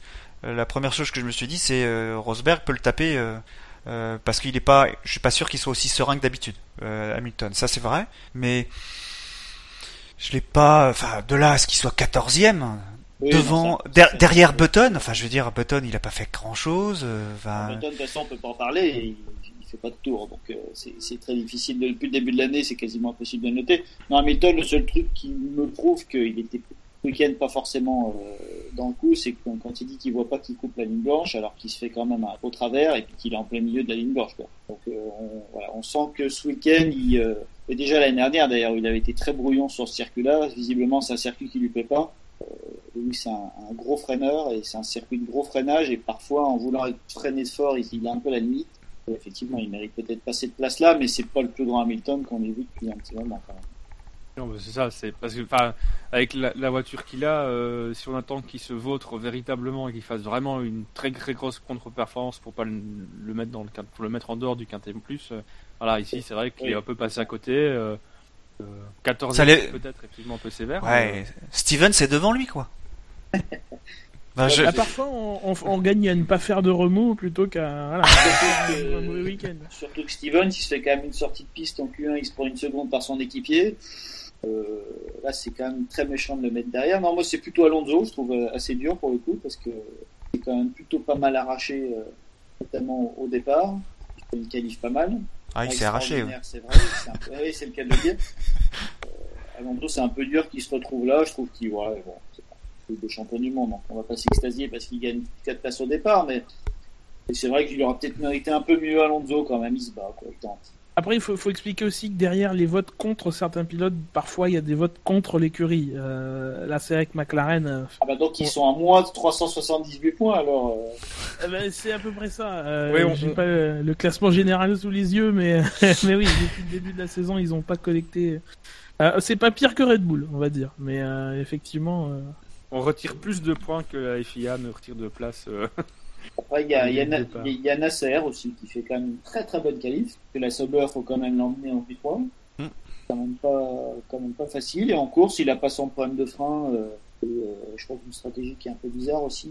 Euh, il est Oui, pas il rentre très tôt. ouais. Ouais, voilà, il est pas. Oui, voilà, c'est ça, c'est juste incroyable. Il l'arrête beaucoup trop tôt. Donc son, son, son relais, il est, il est totalement impossible d'aller au bout. Pas... Moi, je pensais qu'il partait sur deux arrêts. Il l'arrête au 24e tour, donc c'est-à-dire à 10 tours avant tout le monde. C'est quand même assez étonnant. Et pour le coup, je trouve qu'il fait un, bo- un bon Grand Prix, Nasser. La Sauber, c'est quand même pas non plus une flèche. Euh, je pense qu'il aurait pu marquer le, le point de Perez. J'ai pas souvenir non plus que Sainz fait un mauvais début de Grand Prix, moi, euh, parce qu'on Ah avait non, dit qu'il était sur des strat- une stratégie, Ouais. enfin des réglages en tout cas, euh, plus typés pour lui. Donc je m'attendais à le voir souffrir, et j'ai eu l'impression quand même qu'il se débrouillait pas mal, moi, euh, Sainz. Oui. Il fait un, il fait un Après- départ canon, même. Après, oui, oui, il gagne, euh, il gagne trois places. Je crois qu'il est neuvième. Après, il est derrière, euh, il est derrière Nasser. Il, a, arrive pas à, s'en défaire. Donc, euh, donc, si on part sur ce principe-là, euh, il, fait pas les points, quoi. Si, s'il le, s'il le saute pas sur la stratégie, euh, ce qu'il avait pas fait d'ailleurs, je crois qu'il ressort derrière. Parce que lui aussi, lui aussi, Sainz, je crois qu'il s'arrête au, au 26e tour. Donc là encore, il doit faire euh, 50 tours sur les pneus quasiment. C'était pas, c'était pas évident, évident. Les pneus sont très très tendres, hein, c'est pour ça qu'ils tiennent longtemps. Oui, puis il lui foire un peu son ravitaillement quand même. Euh, belle, euh, habitude de, de Toro Rosso quand c'est pas Verstappen euh, c'est lui. Donc c'est vrai que, pareil, je, je trouve aussi un petit peu dur de, mettre là. Il abandonne, son écurie loupe son arrêt. Euh, c'est sûr que c'est difficile de marquer des points quand on abandonne. Donc d'habitude, on prend parmi ces 10 pilotes, si euh, y a unanimité, on prend un pilote parmi, ce- parmi ceux-là et on lui enlève ou on lui met un point. Donc je vous rappelle les pilotes en question Alonso, Hamilton, Button, Ricciardo, Stevens, Sainz, Mary, Bottas, Perez et Nasser. Est-ce que quelqu'un a un choix parmi euh, ces 10 pilotes? Non, parce qu'on aurait pu parler de Perez aussi qui fait pas une, une course vilaine. Ricciardo qui remonte quand même pas mal. Euh, non, j'avoue que. C'est vrai qu'il y a de la densité là, il y a des. Ouais, il y a- ouais, c'est- il y a c'est- des bonnes courses. Ouais, bah ouais. pas mal. Non, ça me vient pas comme ça. Ouais, Il y en aura pas vraiment. Enfin, il y, a- il y en a plusieurs qui le mériteraient, mais il y en a pas un qui ressort plus que, que les autres, quoi. C'est. euh, Et, et Bottas, quelque chose à dire sur la course de, de Bottas? Il termine quatrième, c'est ça hein? Euh, Cinquième. Cinquième, pardon. Ouais, bah, il se prend 40 secondes par, euh, par Massa, mais bon, visiblement aujourd'hui, j'ai vu que Williams confirmait les gros problèmes de frein qu'il avait. Après, il se retrouve dans le trafic. euh, il a quand même fait des hyper beaux dépassements. Euh, Verstappen, Maldonado, c'est juste magnifique. Euh, voilà, c'est sûr qu'en F1, quand vous partez euh, derrière votre équipier et que vous loupez votre départ, euh, bah, derrière, vous faites des dépassements, mais ça ramène pas beaucoup de points. Donc, à la Bottas, quoi. Soit il est tout seul à la quatrième place et, et ça marche fort, soit il est derrière et ça marche fort quand même aussi. Je trouve qu'il fait plutôt un, plutôt un bon Grand Prix. Ça dépend de l'intensité des problèmes de frein. Bon, Williams a l'air de dire qu'ils étaient assez sévères. voilà. Une absence excusée, on va dire. Donc. Bah, il fait cinquième quand même. hein. Oui, l'absence, mal c'est hein. façon de Mm. parler. Eh bien, rentrons dans, dans la crème de la crème de, de ce Grand Prix. Et, et- et effectivement, il y a beaucoup de bonnes courses dans le, en dehors du, du Quintet Plus, mais il n'y a que 5 places dans, dans le, le Quintet Plus. Et, et la cinquième est occupée par euh, un pilote euh, en rouge. Hein, donc euh, voilà, pas de suspense puisque c'est donc Sébastien Vettel. Mary? Euh, Non, on l'a déjà dit. Non, pas Mary, non. Il y a, il y a un gap hein, entre Nasser qui était sixième, qui était à, à moins 1, donc qui était sous la ligne de flottaison, entre guillemets. Vettel lui a marqué 43 points, 55 en, en positif, donc 12 en négatif. Ouais, c'est dur aussi parce que je sais pas, je sais pas comment l'interpréter parce que on a eu l'impression, c'est peut-être la déception, euh, parce que on a eu l'impression pendant tous les essais libres qu'ils étaient pas loin de de pouvoir, euh, enfin de pouvoir se mettre entre les deux entre les deux Mercedes. Et finalement euh, ils, ils y arrivent pas et ils sont ils font une erreur, enfin il y a une erreur, c'est pas vraiment une erreur, c'est il y a un problème technique sur la roue arrière droite et, et c'est ça se ça se ça se transforme en une quatrième place malheureusement mais Le, le- le problème de Vettel, c'est qu'on lit assez mal le, le déroulé de cette saison et qu'on a encore l'impression qu'il va pouvoir gagner des grands prix comme en Malaisie. Oui. C'est vrai qu'on fait monter la sauce tout le week-end en disant euh, Ferrari se rapproche. Euh, Quand je regarde les chronos, je vois pas où il se rapproche. Franchement.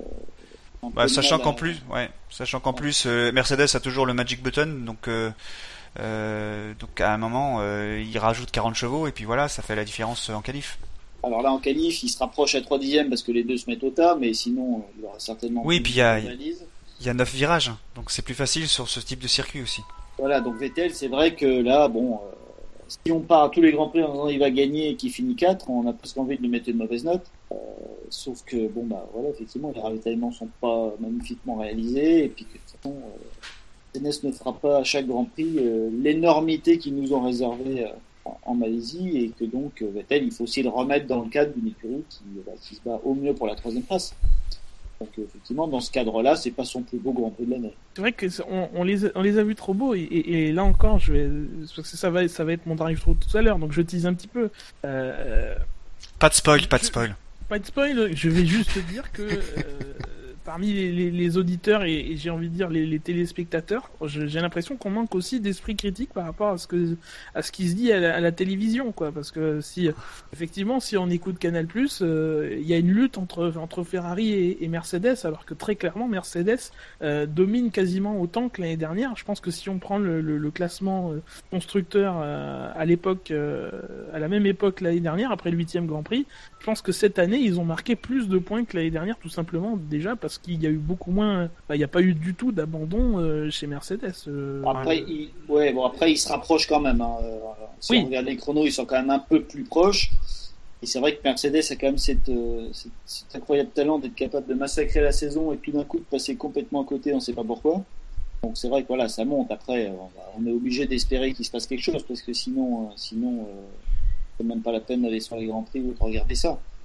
Bon, voilà, moi je regarde de ça en me disant que euh, on survend un peu Ferrari, je suis d'accord. C'est un grand débat qui existe dans la presse italienne, notamment avec Briatore, qui de temps en temps appelle les Italiens pour leur rappeler que Ferrari n'est pas beaucoup mieux cette année que l'année dernière et que donc il faut arrêter d'encenser Vettel. Pas très très loin d'être d'accord avec lui. Euh, vrai que on va dire qu'aujourd'hui, euh, ce que fait Vettel aujourd'hui, c'est plus ou moins ce que faisait Alonso l'année dernière avec 2-3 dixièmes de plus dans la voiture. Quoi. Oui. En même temps, à la fin, il n'y a pas de miracle. Hein. On peut non plus espérer que Vettel mette une seconde en pilotage au pilote Mercedes. Et donc en quatrième position du Quintet Plus, euh, il a marqué 89, moins, 89 points, pardon, tous en, positif, et, ça le change, puisque c'est un petit peu le, le dernier des classements euh, généraux en ce moment, je crois. hein. Peut-être qu'il a remonté aussi depuis un moment avec sa performance au, Canada. C'est Pastor Maldonado, quatrième donc de notre classement. Vérité. C'est euh, pas le même Maldonado depuis deux Grands Prix. Hein. Euh, clairement, si on regarde les phases de course où, euh, au moment où il devait euh, patienter, il a patienté. Au moment où il fallait attaquer, il a attaqué. Au moment où il fallait défendre, il a défendu. C'est un Grand Prix parfait, calme, mesuré. euh, il s'est pas énervé. Il a été patient quand il le fallait. On n'a rien contre Maldonado. Parfois, on est un peu dur avec lui, mais on n'a rien contre lui. C'est plutôt même quelqu'un de très sympa et de poli et aimable. Que quand il fait des caganes, on dit, et que quand il est très bon, on dit. Et là, moi, je l'ai trouvé excellent. Ouais, c'est vrai qu'en les- ses déclarations et celles de, de son team, on voit qu'il y a eu le moment où il a dû effectivement attaquer, préserver un peu son essence et ses pneus en début de course, je pense. Il a appliqué euh, parfaitement ce qu'on lui a dit, euh, sans faute. euh, magnifique figure improvisée face à Verstappen, qui gâche rien, c'est quand même joli à l'œil. Non, mais effectivement, très belle course. Voilà, et quatrième place, effectivement, méritée, d'autant plus que euh, on n'a s'est pas privé de, le pénaliser dans le quintet moins début de saison. Donc, Ce qui est incroyable avec ce pilote, c'est il me fait vraiment penser à De Cesaris. C'est-à-dire que je pense qu'il a un problème euh, certainement, euh, peut-être pas cérébral parce que là j'irai un peu loin, mais euh, il est capable de faire des choses incroyables et on a l'impression que tout d'un coup il y a, il y a un tic ou enfin c'était les tics pour De Cesaris. Lui je sais pas ce que c'est. Il peut mener un Grand Prix, il peut gagner un Grand Prix et puis il peut trois Grands Prix de suite tourner à droite alors que ça va à gauche. Et je pense que c'est, euh, je sais pas comment. Faudrait un jour faire un laser de ce garçon. Mais mais c'est vrai qu'il a du talent. On gagne pas un Grand Prix par hasard. Oui. Et là, sur un Grand Prix comme ça, bah, c'est le Maldonado de l'Espagne en, en 2012, c'est-à-dire préserver les pneus quand il faut, pas faire d'erreur et attaquer au moment où il faut. Donc, euh, bah, ça fait plaisir de le revoir comme ça. franchement. Ah, il fait tout bien là. C'est, euh, ça lui arrive pas souvent, pas assez en tout cas, mais euh, là pour le coup, euh, ouais. Et, c'est d'autant plus rageant euh, par rapport à Lotus, parce que on, on voit que depuis le début de saison, la fiabilité, alors qu'ils ont un moteur Mercedes, c'est vraiment pas au rendez-vous. Euh, de voir que malgré le manque d'argent, ils arrivent à concevoir, à concevoir une, une voiture qui est, qui, est, qui est rapide, mais qui est vraiment pas fiable parce qu'on veut pas fabriquer de pièces, qu'on veut pas les changer euh, assez, euh, assez souvent. Euh, voilà, c'est vraiment dommage de, de gâcher comme ça euh, pour des raisons budgétaires. Et, De toute façon, c'est une, des plus belles équipes de F1, Lotus. C'est, bien le drame dans lequel elle est aujourd'hui et pour ça qu'on est très énervé depuis deux ans contre ses propriétaires. C'est que ce soit l'époque Tolman, Benetton ou même dernièrement Lotus euh, avec Raikkonen et Grosjean capable de. Faut quand même pas oublier Grosjean était le seul à pouvoir battre les, les Red Bull à, la fin. Donc c'est une, c'est une écurie incroyable qui est capable de faire des choses incroyables avec rien. Tout à fait d'accord avec vous. C'est, ils sont au bord de la faillite paye pas la moitié des gens. On se retrouve avec une caisse qui marque des points. Euh, ils ont combien de points cette année euh, Trentaine déjà, Euh, non? C'est En 17 ce moment, Grosjean et 12 pour Pastor, je crois. Ouais, c'est Oui. c'est- c'est juste, c'est juste euh, incroyable. Alors que l'année dernière, ils étaient nulle part. Alors ça se voit un peu quand même parce que c'est les seuls à avoir des problèmes mécaniques avec un moteur Mercedes. C'est vrai que je suis d'accord qu'il faut quand même. J'espère qu'un 29. jour un investisseur va remettre de l'argent dans cette équipe parce qu'il y a vraiment quelque chose à faire chez eux. 29 points pour Lotus euh, à ce jour-là. Imaginez un vrai beau duo de pilotes, je dis pas que celui-là est pas beau, mais je pense qu'il y a bien à faire. Euh, avec plus d'argent, euh, je pense que ça peut revenir euh, sur le podium d'ici trois ans. Donc j'espère que constructeur français par exemple, oui, j'espère qu'on nous écoute à Viry-Châtillon. voilà, parce que c'est vrai quand on voit ça, il faut pas investir dans, dans une autre équipe. C'est juste une écurie de GP2 qui se bat avec des, avec des F1. Et c'est, j'exagère un peu, mais franchement quand on voit l'état d'Enstone aujourd'hui, euh, on n'en est pas loin. Ouais, mais est-ce qu'ils vont avoir les, est-ce qu'on, est-ce qu'ils vont vouloir euh, remettre de l'argent dans dans une équipe alors qu'ils sont, ils, l'ont vendu, ils l'ont délaissé euh, parce que c'était plus à la mode à ce moment-là? Ah, ils l'ont déjà fait. Hein. Ah oui. de l'argent dans une stone et puis de repartir. voilà. Dès que les cons qui changent pas d'avis, je pense qu'aujourd'hui, quelqu'un comme euh, Cyril Abitboul est très intelligent. Il a très bien compris ce qu'il fallait faire. Maintenant, est-ce qu'il aura l'argent pour C'est vrai qu'il faut euh, certainement au minimum 200 millions sur 5 ans pour gagner. Pour gagner. Et Carlos Ghosn va lui donner un milliard. Ah oui, c'est 200 millions par an. Ah, ouais. Ouais, on est. Ah oui, pour battre Mercedes, il faut, ils gagneront pas avec 100 millions par an. hein. Euh, Après, euh, ils ont les droits télé, ils ont des sponsors. Qui, enfin, il n'y a pas de sponsors, mais ils en auront certainement. Mais oui, parce qu'il faut au moins remettre euh, 200 millions sur, euh, sur 3-4 ans. Mais bon, autant, si on fait de la F1, il faut bien la faire. De toute façon, si Renault veut se réinvestir en tant que, que constructeur, euh, Enstone euh, et Lotus représentent à mon avis la meilleure option. Pas pas photo. Oui, je, euh, je pense que ça se fera. Moi, je commence à être assez. euh, parce que c'est quand même un constructeur qui aime la course, malgré tout. On en parlera peut-être tout à l'heure, mais ils ont fait des grosses erreurs dernièrement, ça c'est évident, en faisant la course dans le sang. Et moi, je les vois, enfin, je les vois pas arrêter. À moins que Red Bull continue à les piétiner comme ça, au point qu'ils soient obligés de s'en aller. Mais Moi, je pense que c'est plutôt là. Euh, tu veux dire que Mateschitz n'entame pas la motivation chez Renault. Calmez-vous, je pense qu'on en parlera tout à l'heure. Il y a de grandes chances qu'il y ait un drive-thru qui flotte dans l'air. hein. Faut que je note ce que j'ai à dire là-dessus justement. Note, oui, bien, note tout ce que tu veux pendant que nous passons. On, on reste, on va rester dans les écuries pas très fortunées qui pourtant euh, surprennent. En tout cas, c'est mon avis. Avec euh, Nico Hülkenberg, donc qui est troisième du, du, du classement, il a marqué 96 points. Euh, et sur le détail, il en est à 96 points tous positifs. Et quasiment le, le cas de tout le monde dans, dans, le- dans le quintet plus. Un bon week-end, hein. Euh, qui, on l'a dit aussi, euh, suit euh, dans une bonne mouvance positive après sa victoire au Mans.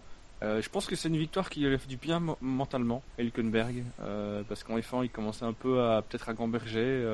on l'a souvent cité dans des, équipes, de pointe, et finalement ça s'est pas fait. Donc là, sa victoire au Mans, c'est sa première victoire depuis 2009, je crois. Il n'avait plus rien gagné depuis. Je pense que mentalement, ça lui a fait du bien, et euh, du coup, bah, on, le voit euh, faire un très très bon week-end. Et puis belle course enfin, parce que le buzz autour du Hülkenberg m'a un peu fait rire. Moi, j'étais très content pour lui, mais euh, faut quand même dire qu'il n'avait pas fait une très bonne saison 2015. J'aime beaucoup Hülkenberg, que je suis depuis très longtemps et que je pense être un bon. Enfin, cette année, il était quand même pas, euh, il quand même pas très impressionnant. C'est vrai que ça fait plaisir de le revoir, euh, de le revoir devant, et c'est un sport avant tout mental. Hein, la F1 malgré tout ce qu'on dit. Et c'est évident que de gagner, ça l'a complètement euh, reboosté. Donc, euh, voilà, je suis content de le revoir euh, venir comme ça, parce que franchement, le début de l'année, je sais pas si vous êtes d'accord avec moi, mais il n'y avait pas de quoi fouetter un chat. Perez Oui. était pas loin de lui, euh, voire même souvent devant. C'était ouais. extraordinaire. Ouais, non, début de saison mauvais, hein. ça c'était une évidence. Ma- Maintenant, par rapport au Mans, euh, déjà il avait été bon au, Canada, donc euh, avant. Euh, Ouais. euh, Moi, j'ai plutôt l'impression. Euh, par Et à Spa avant. Oui, À Spa oui, aussi, euh. oui. C'est vrai. Mais, mais dans, glo- globalement, je, j'ai plutôt euh, l'impression que c'est quand même passager. Je, vais- je vais vous dire pourquoi. Jusqu'ici, quand Pérez l'a battu, c'était sur la, la gestion des pneus. Pérez faisait souvent un arrêt de, de moins que Hülkenberg, ou plutôt, Hülkenberg faisait souvent un arrêt de plus que qu'à peu près tout le monde. Euh, donc il a eu beaucoup de problèmes de, de gestion de, de, pneus. Et là, on sort de deux grands prix où, euh, au Canada et en Autriche, euh, à Monaco aussi d'ailleurs, où ouais, je n'ai plus le souvenir des, des performances du Canberg, je crois pas qu'il était très mauvais non plus. Euh, où voilà, c'était assez facile de faire un arrêt avec avec ses pneus malgré tout.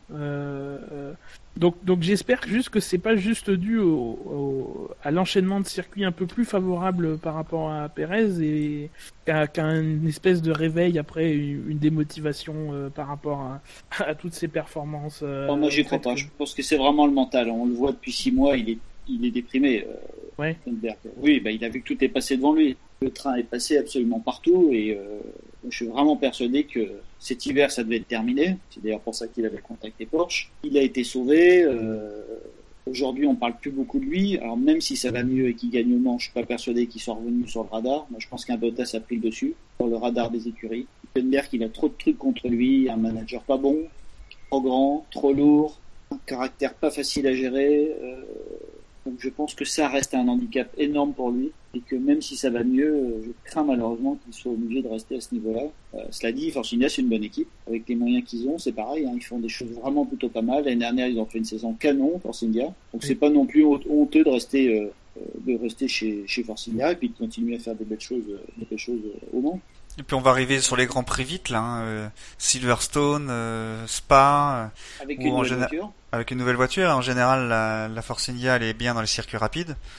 Donc euh, normalement, ça devrait être mieux pour Force India euh, dans les dans les grands prix qui vont venir. Faut quand même rappeler que c'est la voiture de l'année dernière, euh, un peu modifiée, hein, celle-là. Oui. C'est vrai que Ouais, ils sont quand même cinquième du championnat, Ouais, ce qui est quand même pas euh, si dégueulasse que ça. hein. Non, non, c'est une très bonne équipe. Donc, Euh. euh, donc ouais, ouais, c'est- bien pour lui. Il faut qu'il recroie en lui à nouveau. C'est pas facile de louper le train de des grandes équipes. Il y a d'autres pilotes avant lui, avant, avant lui hein, dans leur carrière, les De Angelis, les les euh, les Giacomelli. On leur a fait croire qu'ils allaient aller chez Ferrari, et puis, puis ils y allaient pas, ils y allaient pas. Et leur carrière s'est un peu éteinte dans des circonstances évidemment dramatiques. Peut-être qu'il se dit aussi qu'avec euh, avec ses meilleurs résultats qu'il a, donc avec le ses, ses- cette euh, ce positivisme qu'il a avec la bonne presse qu'il a sur le Mans, euh, il peut se dire aussi qu'il peut revenir devant les radars de Ferrari, donc ça peut le remotiver. Comme comme vous dites, un sport mental. Hein, euh, c'est puis, euh, arrivait beaucoup dans l'histoire. euh, Rappelez-vous l'époque où les pilotes de F1 faisaient d'autres courses à côté. Vous pouviez une année dans une mauvaise équipe, on pense à Pescarolo, et puis que voilà, vous faisiez des protos une semaine après, dans la Matra vous gagnez des courses, donc ça les remotivait aussi. Aujourd'hui, un pilote de F1 qui est dans une mauvaise équipe, il trimballe toute l'année euh, des mauvais résultats, et il peut rien faire pour se redonner, remonter le moral. Et là, bah, il a récupéré euh, le moral en allant ailleurs, et il s'est prouvé Mhm. qu'il était bon. On passe au deuxième? Alors il en reste plus que deux, hein, donc c'est une chance sur deux. Et il faut aller du côté de Grove, hein, du coup, pour ceux qui, pour les initiés, pour euh, trouver le Brésilien de poche, Felipe Massa, euh, 134 points euh, et donc deuxième de, notre classement. Euh, course sage, euh, pas très spectaculaire. euh, Il profite des euh, profite du problème de, Ferrari, euh, de son équipier.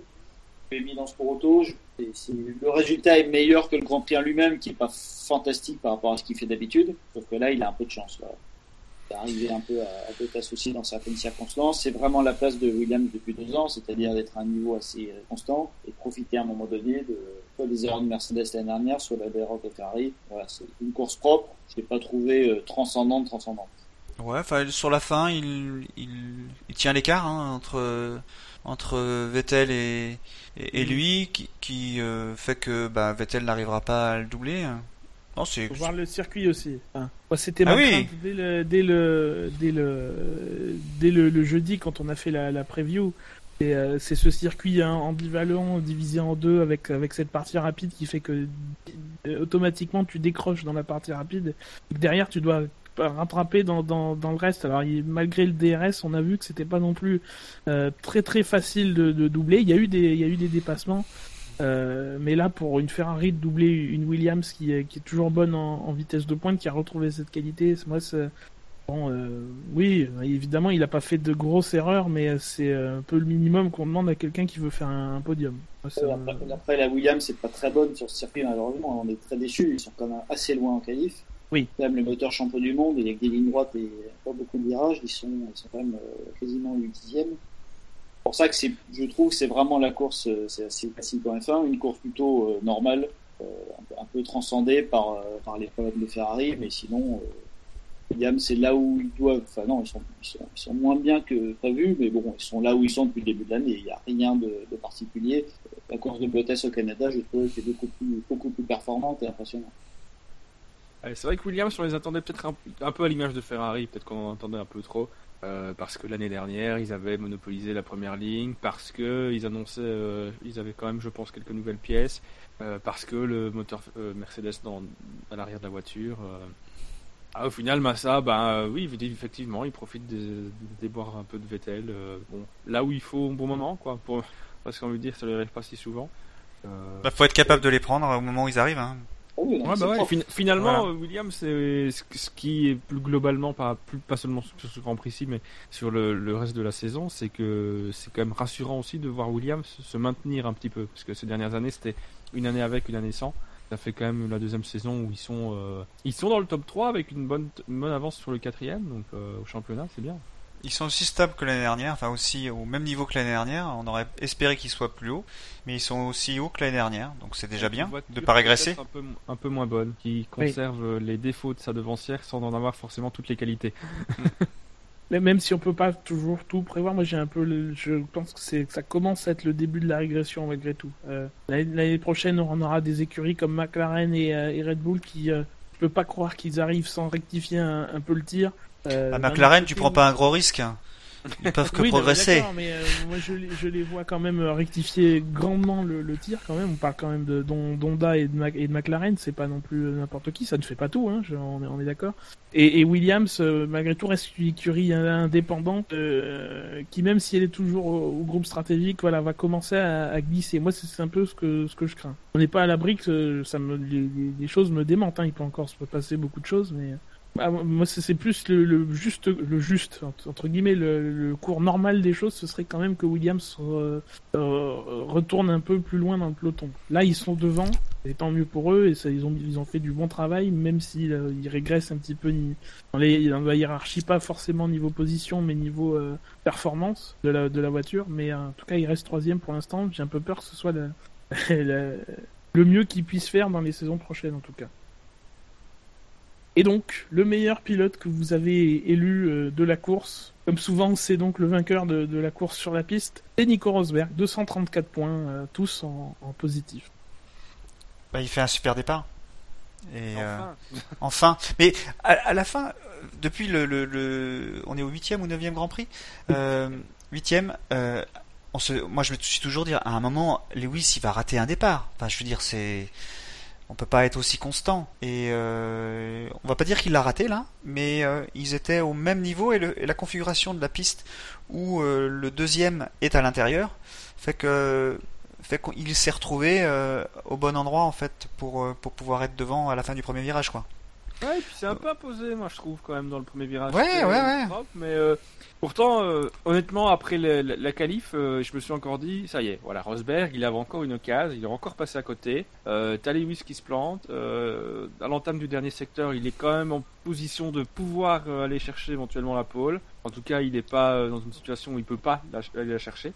Il en fait un peu trop, et voilà, il sort aussi. euh, là, deuxième place, c'est quand même pas top. Euh, J'ai bien aimé, alors je sais plus où j'ai vu ça, je crois que c'était sur Formula One, où je suis tombé dessus, où il expliquait que Lewis il a freiné trop fort et que lui il a pas freiné.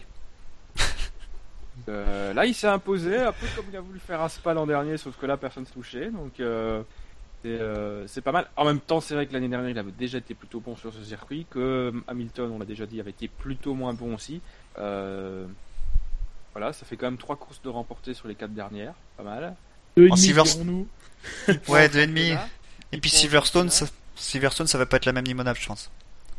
Ah, Le, le- le problème de Rosberg, je, je mettrai un petit bémol à tout ça, je trouve qu'il manque encore le week-end où il bat un Hamilton au sommet. C'est-à-dire qu'on on sent quand même que Rosberg est devant quand Hamilton est un petit peu moins bien. Alors il a fait des, des, des fautes quasiment tout le week-end euh, Hamilton.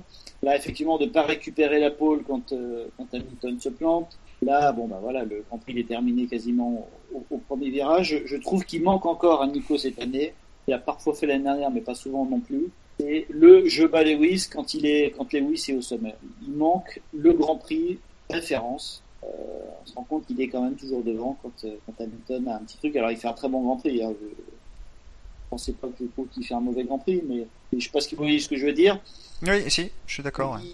Voilà, il profite toujours un petit peu des, des, des, des mésaventures de Lewis et j'aimerais bien qu'il nous refasse un, un de ces quatre, un, un vrai week-end dominateur du début à la fin où Lewis est à fond mais pas assez vite.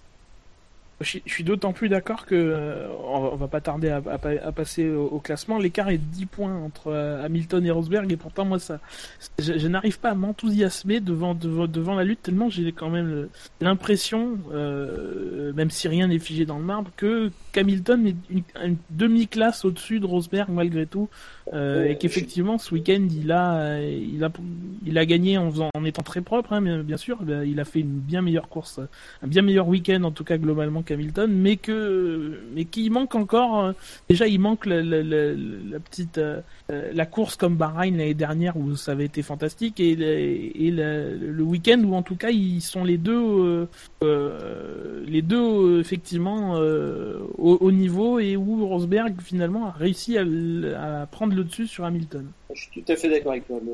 Le championnat n'a pas démarré. Pour l'instant, le duel, il y a un duel sans en avoir un. Il a beaucoup moins de saveur que l'année dernière. Je suis euh, vraiment 100%. euh, L'année dernière, moi, j'ai trouvé que c'était un championnat formidable, que parfois les critiques ont été beaucoup trop dures sur euh, la saison de l'année dernière. Je pense que dans l'histoire, dans 50 ans, 40 ou 30, on se souviendra de, 2000 de 2014 comme un formidable duel. Autant de procédats. C'était nostalgique. Euh, oublié. Le Grand Prix de Bahreïn, le Ouais, Grand Prix de Bahreïn vraiment notamment. fantastique. Oui. Cette année, c'est, je suis assez d'accord. euh, Je me suis pas encore du tout enthousiasmé pour leur duel. Or, ils sont qu'à 10 points. Écoutez, on est qu'au huitième Grand Prix. euh, espérons, espérons ça. Mais il y a quelque chose de, de magique qui a disparu dans leur duel. Alors peut-être que c'est le numéro 2 et que les numéros 2, comme au cinéma, sont toujours moins bons. mais euh, mais j'aimerais bien qu'à un moment donné, ils nous euh, c'est ça qui finalement qui manque à tous les grands prix cette année. Si on est un peu déçu, c'est que devant il y a rien. Ouais, le en- premier au premier virage. euh, voilà, c'est exactement ça. Euh, c'est bizarre parce que les pneus Pirelli n'ont pas beaucoup changé, donc je vois pas pourquoi cette année ce serait difficile de suivre. Alors que l'année dernière à Bahreïn ils se sont doublés euh, six fois dans le même tour, c'est assez étonnant. Euh, donc effectivement, si on pouvait prier un peu pour que pour que Rosberg continue et que qu'ils soient tous les deux un peu comme un match de tennis, il y a plein de matchs de tennis où euh, ça fait 6-1, 1-6, 6-1, personne joue bien en même temps. Là j'ai l'impression que cette année c'est un peu ça. Pour l'instant, euh, on va peut-être aller au cinquième set, mais euh, il n'y a eu aucun set où tous les deux ont bien joué. Il y a aussi quelque chose. Sur les 10 points euh, d'écart, parce que c'est vrai qu'il y a que 8 Grands Prix, mais on a tellement l'impression qu'Hamilton est une classe au-dessus que c'est presque étonnant de voir qu'il y a que 10 points. Donc, effectivement, Rosberg, il lui manque encore un petit quelque chose. Alors ici, il a finalement euh, Hamilton a perdu, euh, il manquait pas grand chose non plus. Là c'est Rosberg qui a pris l'avantage. Euh, donc c'est quand même la preuve qu'il manque pas grand grand chose à Rosberg pour pouvoir aller euh, titiller Hamilton qui est quand même aussi, c'est vrai, dans une très très bonne forme. Moi, moi, il y a quelque chose que je trouve quand même curieux sur ce duel. C'est-à-dire qu'on s'enthousiasme pas vers cette F1. Et j'ai regardé le Grand Prix, la course 1 du GP2, où là, les pneus Pirelli sont a priori presque les mêmes, euh, no- notamment sur les super tendres, parce que c'était, c'était, non mais là, non, c'est les mêmes, mais ce que je veux dire, c'est que le deuxième jeu de pneus, c'était, c'était du médium. Ah oui, oui. sur, sur GP2 et j'ai pas ce sentiment où euh, les équipes euh, en GP2 alors peut-être que Thibaut en saurait plus euh, j'ai pas ce sentiment que les équipes en GP2 euh, gèrent enfin ralentissent pour pouvoir euh, maintenir un niveau de performance sur le pneu con- constant on va dire alors que en F1 euh, on est obligé de beaucoup plus gérer le pneu pour pas sortir des fenêtres de température maximum notamment sur l'arrière parce que la, la F1 génère plus de charge que le GP2 quoi. Alors est-ce que le, Je suis 100% d'accord avec toi. J'avoue que je comprends absolument pas les pneus Pirelli cette année. Parce qu'on est censé être un peu plus conservateur que l'année dernière. Et on peut encore moins attaquer que l'année dernière. Parce que la course de GP2 elle était plaisante hein. Ouais, Euh, ça attaquait. commenté, euh, ouais, mais- magnifiquement commenté par Franck Montagny d'ailleurs, qui, Ouais. qui est vraiment exceptionnel en cabine aussi. Et euh, non, mais je suis d'accord. Je, je, on essaie de savoir ce qui se passe avec les Pirelli. J'avoue que les ingénieurs ont un peu perdu, euh, un peu perdu euh, patience. On comprend pas. Je comprends pas pourquoi cette année on ne peut pas suivre quelqu'un dans un virage, alors que l'année dernière, je me répète, mais pareil, se sont suivis euh, toute la course. Euh, Peut-être que Pirelli n'a pas la, réponse non plus, sachant que pas toujours très constant dans leurs produits, mais c'est une excellente question que tu poses, les remarques. Euh, il faudra vraiment poser euh, la question. C'est la deuxième année avec cette voiture. Elles sont censées être quand même bien connues des ingénieurs. Et cette année, on a l'impression qu'ils ne peuvent pas suivre beaucoup plus que l'année dernière. Le niveau de charge devrait être un petit peu plus bas en plus euh, parce qu'on a Oui. perdu un petit peu. Les ingénieurs ont regagné. euh, Oui, maintenant on est au huitième, euh, ils ont regagné, mais quand même c'est c'est c'est vraiment une interrogation de voir la course de GP de GP2 la course 1. J'ai pas vu la course de 2, j'ai peut-être euh, différente, mais Après, la course 1, ça, ça se doublait. euh, le- voilà, GP2, c'était. faut toujours nuancé, excuse-moi de t'in- t'interrompre, parce que déjà c'est une formule monotype, donc Oui, oui, par oui. définition seront toujours plus, plus proches que, que des Formule 1 qui ont des, des- chacune une aéro différente, euh, etc. Euh, et le GP2 surtout, ils ont un gros diffuseur à l'arrière et, franchement c'est- beaucoup moins porteur de, de, de, perturbations aérodynamiques, de, turbulences et tout. C'est plus facile en GP2 malgré tout de se suivre qu'en Formule 1 on a des tout petits diffuseurs mais étudiés au millimètre euh, avec des avec des des, des, des, euh, des tourbillons partout pour éviter que le diffuseur y fuit des, des, des, des, des, tourbillons pas enfin voilà ça c'est c'est- tellement étudié que euh, que malgré tout il y a énormément de turbulences derrière une Formule 1 et que c'est pas évident après évidemment euh, euh, les pneus euh, voilà sont pas adaptés à ce qu'on puisse se suivre euh, et, euh, effectivement cette année ça se voit encore plus que l'année dernière peut-être aussi on a eu de la chance l'année dernière je sais pas Ouais, mais c'est pareil, pendant le Grand Prix, euh, je, je reviens à ce que je disais tout à l'heure, on voit quand même Grosjean qui allume quasiment à tous les tours dans deux virages, et ses chronos baissent pas? On a l'impression aussi parfois, que c'est faux, en tout cas je l'espère, on a l'impression que parfois les pilotes tentent pas forcément ce qu'ils pourraient tenter. Parce qu'on voit certains qui tentent de temps en temps, je parle des Toro Rosso, et on n'a pas l'impression que les pneus explosent non plus pour, pour autant. Donc est-ce qu'il n'y a pas un petit peu de, de... Comment je pourrais dire? Est-ce que les pilotes sont pas un peu calmés par les pénalités, par les ingénieurs, par les Oui. par les- par l'essence, mais j'ai l'impression que les pneus peuvent aller plus loin que là où ils vont. Et on le voit de temps en temps sur quelques épiphénomènes de course. Euh, les Toro Rosso, euh, je crois que c'était en Malaisie aussi, où ils attaquaient quand même comme des brutes. Et là, Grosjean qui attaque comme une brute, et j'ai pas vu ses pneus exploser ou ses chronos baisser particulièrement. Donc, c'est toujours un peu la différence aussi entre le GP2 et la F1. Le GP2, ils ont plutôt entre les dents qu'ils jouent leur vie et leur carrière. En F1, souvent, vous conduisez plus pour y rester. Euh, donc c'est aussi une différence mentale, mais je crois qu'elle est à prendre en considération. Ouais, d'autant que moi je me suis posé la question pendant le Grand Prix que pourquoi euh, il y a pas parce que la, la ligne de, des stands elle était pas très pénalisante, il y avait 21 ou 22 secondes, Enfin, ça dépendait des équipes, mais les meilleures équipes ils étaient en- un petit peu en dessous de 22 secondes, donc c'était pas si pénalisant que ça. Est-ce que euh, partir avec euh, euh, couteau entre les dents et savoir que tu allais pas faire beaucoup de euh, roulis très très vite avec le pneu jaune, est-ce que ça valait pas le coup de prendre un pneu jaune et puis deux pneus rouges, ou enfin dans le sens que qu'on veut, hein, et pour pouvoir essayer de regagner ces, 20, ces 21 secondes Euh, J'étais étonné que personne ne tente, euh, ne tente ce, ce pari-là. Bon, moi, je pensais que Euh. Vettel le ferait, parce que si je ne m'abuse, ils ont quand même sauvé euh, un train en qualif. Oui. Euh, en partant à la fin, en faisant beaucoup de moins de tours que les autres, à la fois en Q2 et en Q3. Je suis absolument d'accord avec toi une nouvelle fois. J'étais persuadé que Vettel partirait, euh, partirait le couteau entre les dents euh, en mettant super soft, super soft, euh, ou plutôt super soft tendre, et remettre les super soft pour essayer Ouais, de exactement. Peut-être Ouais. que le ravitaillement loupé fait qu'il le tente plus. Et je suis, je suis, je suis assez d'accord avec toi. Je, ça fait quand même trois grands prix qu'on a un seul arrêt, je crois. Euh, là, Pour- fait pour vraiment- Pour un manufacturier qui, euh, qui mise sur avoir plus d'arrêts pour euh, justement euh, pour être en F1, justement parce que c'est pour ça qu'ils ont qu'ils qu'ils ont enfin qu'ils ont choisi Pirelli justement, c'est pas pour avoir plus d'arrêts. Là, on n'a plus que des un arrêt. Je, je- c'est quoi Ouais, la- c'est- c'est quoi l'intérêt quoi? Ah ouais, non, je comprends pas. L'arrivée de Pirelli, de toute façon, depuis le début, c'est un mystère. Ils sont arrivés avec un cahier des charges incroyable. Ils ont quand même joué le jeu, ça a explosé dans tous les sens. Il y avait quand même deux fois plus de dépassements en 2011 qu'en 2010. Hum, hum. Et puis depuis, on sent qu'ils sont un peu terrorisés. Ils savent pas, ils savent pas où mettre le, le curseur. Et moi, je suis quand même étonné qu'on leur rappelle pas. Alors vous me direz, c'est facile. Quand il y a trois arrêts, on leur tombe dessus. Quand il y en a un, on leur tombe dessus. Et Il y a eu une année, euh, c'était 2012 ou 2013, je sais plus laquelle, où euh, les pneus euh, avaient des soucis de, de tenue et ils explosaient. Donc là, ça commençait à 2013. devenir un. Ouais, entre 2013. un, entre un arrêt et quatre parce qu'ils explosent, euh, il y a quand même. Ouais, ouais. Euh, et là, c'est vrai que je comprends- s'ils ont vraiment ce contrat-là avec la, F- avec la FIA et la FOM, il faudrait peut-être leur remontrer le contrat parce qu'effectivement, ils sont pas là pour faire un arrêt. Et là, je trouve que cette année, euh, ils font les critiques souvent, Pirelli, euh, en premier. Là, on est clairement complètement à côté du cahier des charges qui, qui est- qui était prévu. Les pneus vont pas vite. En plus, ils se dégradent pas. Moi, ma- malgré tout, j'ai toujours considéré que bah, Pirelli, effectivement, il y a, enfin, les pneus sont pas sont pas à, la- à- à la hauteur. Malgré tout, moi, je n'oublie pas que on les met pas vraiment dans des conditions pour euh, bien tester les pneus, pour qu'ils puissent euh, proposer plusieurs types et sélectionner le meilleur qui qui, qui va bien. Euh, on n'a plus d'essais.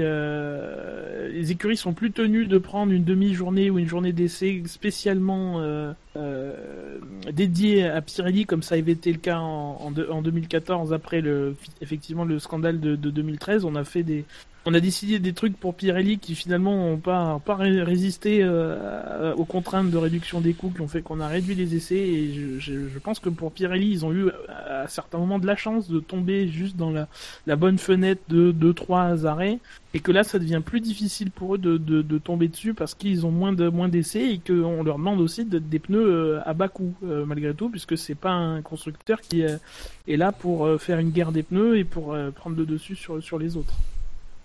Pirelli, je, je comprends pas. Enfin, c'est vrai qu'on les critique beaucoup depuis qu'ils sont arrivés.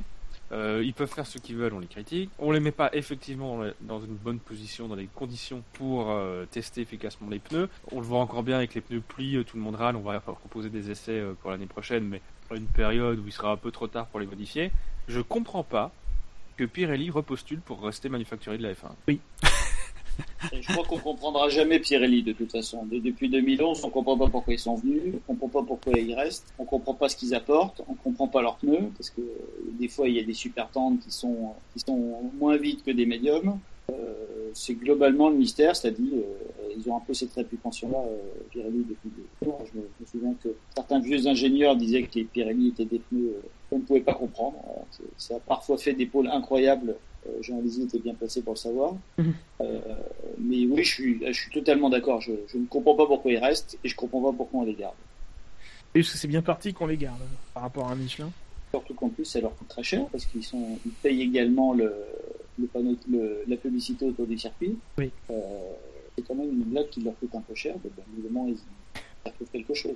Ils aiment bien L'image de- plaisanter peut-être. L'image de marque. Oui, parce que c'est quand même, c'est quand même un sport extrêmement, malgré toutes les critiques qu'on fait, c'est quand même un des sports qui a la plus grosse audience au monde. Faut jamais oublier ça. On a beau critiquer la F1 et dire que c'est en perte de vitesse, ça reste quand même un des sports les plus télévisés au monde. Donc c'est toujours mieux d'être là. D'accord, je suis d'accord avec vous, mais voilà, ils déplaisent à quoi? À 10 journalistes spécialisés, et à- y a 20 000 lecteurs de sport auto ou, de, ou des sites internet, mais euh, voilà, il y a peut-être un grand public qui se rend pas bien compte de tout ça et qui est content de voir Pirelli en F1. Au classement généraux sur les classements du SAV, C'est toujours Lewis Hamilton qui est en tête, hein, malgré son, zéro euh, en Autriche, 46 points. Devant Sébastien Vettel, 28. Kimi Raikkonen, troisième avec 10 points. Euh, mais il a perdu beaucoup, hein, puisqu'il a marqué moins 9 donc cette fois-ci. Euh, Rosberg quatrième avec 9 points. Lui fait le chemin inverse de, Raikkonen. Il, remonte après avoir été très mal noté sur les courses précédentes. Euh, Bottas cinquième 8 points. Et pour rester dans tous ceux qui sont en positif, Sainz est, est- est sixième avec Button 4 points, Nasser huitième 3 points, Hülkenberg 1 point. Euh, pour ceux qui sont en négatif, donc c'est Marcus Ericsson qui est à moins 25, Daniel Gviat est à moins 21, Maldonado moins 18, Perez moins 15, euh, Ricciardo moins 12, Meri moins 10, Grosjean moins 6 et Verstappen moins 4. Donc seuls sont à 0 Felipe Massa, Alonso et euh, Will Stevens. Donc du côté des écuries, oui. Moins 4 Verstappen, quand même, c'est. Ah, c'est- hallucinant. Quoi. Enfin, Oui, oui, oui. Je crois qu'on se rend pas bien compte de ce qu'il fait, ce, ce, ce garçon-là. Il, il marque des points, il fait des Q3. euh, à chaque fois qu'il a abandonné, c'est la voiture qui tombe en panne. Sauf à Monaco, c'est. Non, va falloir qu'on travaille un peu euh, avec vos auditeurs sur, sur ce, ce jeune Verstappen. C'est le cas, je pense. Du coup, du côté des, des écuries, c'est Mercedes qui est en tête avec 55 points, Ferrari 38, Williams 8, McLaren 4, Toro Rosso est à 0. Et du côté des, euh, des, euh, des négatifs, c'est Red Bull qui est à moins 33, euh, Lotus moins 24, Sauber moins 22, Force India moins 14 et Manor moins 10. Dans l'autre classement, hein, puisque notre, notre classement est plus important que celui de la FIA, on l'a dit tout à l'heure, c'est Lewis Hamilton qui est en tête du championnat pilote avec 169 points, 10 points devant Nico Rosberg. Euh, Il y a un petit trou avec Sébastien Vettel qui est troisième avec 120 points et suivent euh, Kimi Raikkonen 72 points, Bottas 67 et Massa 62. Euh, du côté des écuries, c'est Mercedes qui est largement en tête avec 328 points, Ferrari 192, Williams 129, Red Bull mène le peloton avec 55 points devant Force India 31, Lotus 29, Sauber 21, Toro Rosso 19, McLaren 4 et Manor toujours à 0. On va passer aux faits marquants. En rappelant donc le dernier sondage qui vous a été proposé après le, Grand Prix du Canada. Vous avez été 64 à voter et on vous en remercie. De même, euh, pour ce quintet plus ou moins, vous avez été, le temps que je retrouve le chiffre, euh, je crois que c'est 29. Vous avez été 29 à voter, effectivement, et on vous en remercie également. Donc du côté des faits marquants, euh, on vous proposait les propositions suivantes. Est arrivé quatrième pour le fait marquant du Grand Prix du Canada, Duncan Raikkonen, le nouveau fabricant de donuts au Québec, avec 10 votes. Euh, est arrivé troisième, les remontées pas fantastiques de Massa et Vettel, 14 votes. Euh, en deuxième, après la déception monégasque, Hamilton ne s'est pas, endormi comme une marmotte, 16 votes. Et pour vous, le fait marquant euh, du Grand Prix du Canada de- de 2015, c'était euh, Romain pense à regarder avant tes rétro la prochaine fois, 24 votes et 38% des votes. Vous fumez quoi? Ah, c'est de la bonne. hein, euh, on a de bons fournisseurs. Euh, alors, qui était là la semaine, euh, il y a deux semaines? Moi, j'étais là. Ma proposition est arrivée troisième. Moi, je me souviens plus si. Ça me dit rien, les propositions. Je. Bon, alors de toute façon, honneur à Thibaut. Euh, Thibaut, qu'est-ce que tu nous proposes comme fait marquant pour ce Grand Prix d'Autriche? Sachant que tu l'as bien entendu, la formulation a, a- a- a son importance dans les votes. Hein. Voilà, vous, me pre- vous me prenez en traître là. Je n'ai pas, je ne fume pas la même chose que vous, donc je crains d'être, euh, je crains d'être un peu plus chiant. On peut t'envoyer des échantillons. Fab Euh. nous dit sur le chat qu'il faut fumer de la gomme Pirelli. Euh, ouais, non, je trouve que c'est trop dangereux. Ça. Il y a des choses auxquelles il faut pas. Le fait marquant du Grand Prix. Euh... La gomme Pirelli, ça peut te péter à la figure en plus. Ouais, c'est ça. Ouais, non, ça, ça me fait peur. Non, non, la formulation, euh, je j'arriverai pas. à- Je n'ai pas votre talent de. On va t'aider. au- Audiarien ou audiariesque, je sais pas comment on dit ça. Euh, non, il faudrait moi, je voudrais trouver quelque chose autour de, de, de Verstappen Maldonado. Euh, où effectivement, des fois ils font des erreurs, mais enfin globalement, c'est quand même, ce sont quand même deux attaquants. Et que, et que je trouve que cette image-là, ça fait un petit peu euh, certains duels des années 70 ou 80. J'ai retrouvé à la fin ce, ce petit côté vintage euh, euh, où on se collait dans le mur, où on se mettait des coups de roue euh, dans les pontons façon Dijon 79. On pourrait faire quelque chose comme, euh, euh, comme Retour vers le futur pour les deux, quoi. Ou comme quelque chose comme valse autrichienne entre entre ah, Maldonado et Verstappen. Enfin, Ouais, voilà, quelque chose comme ça. euh. aidez-moi, Jackie et Ben. Je sens qu'il Ouais, manque un petit truc, mais Alors moi, en, en écoutant l'explication de Thibaut, je pensais à euh, Maldonado, euh, Verstappen, retour vers le passé, non pas vers le futur, mais vers le passé. Ouais, c'est pas mal. Euh, Pas drôle, c'est pas mal. ça. alors, on n'est pas drôle tout le temps. hein. Il y a, il y a des, des effets secondaires. euh, Ah, Là, les stocks sont à plat, on va pas se mentir. Il faut dire qu'il faut qu'elle arrive jusqu'en Belgique et elle a plus le même effet. euh. Il y a des qualités qui se perdent.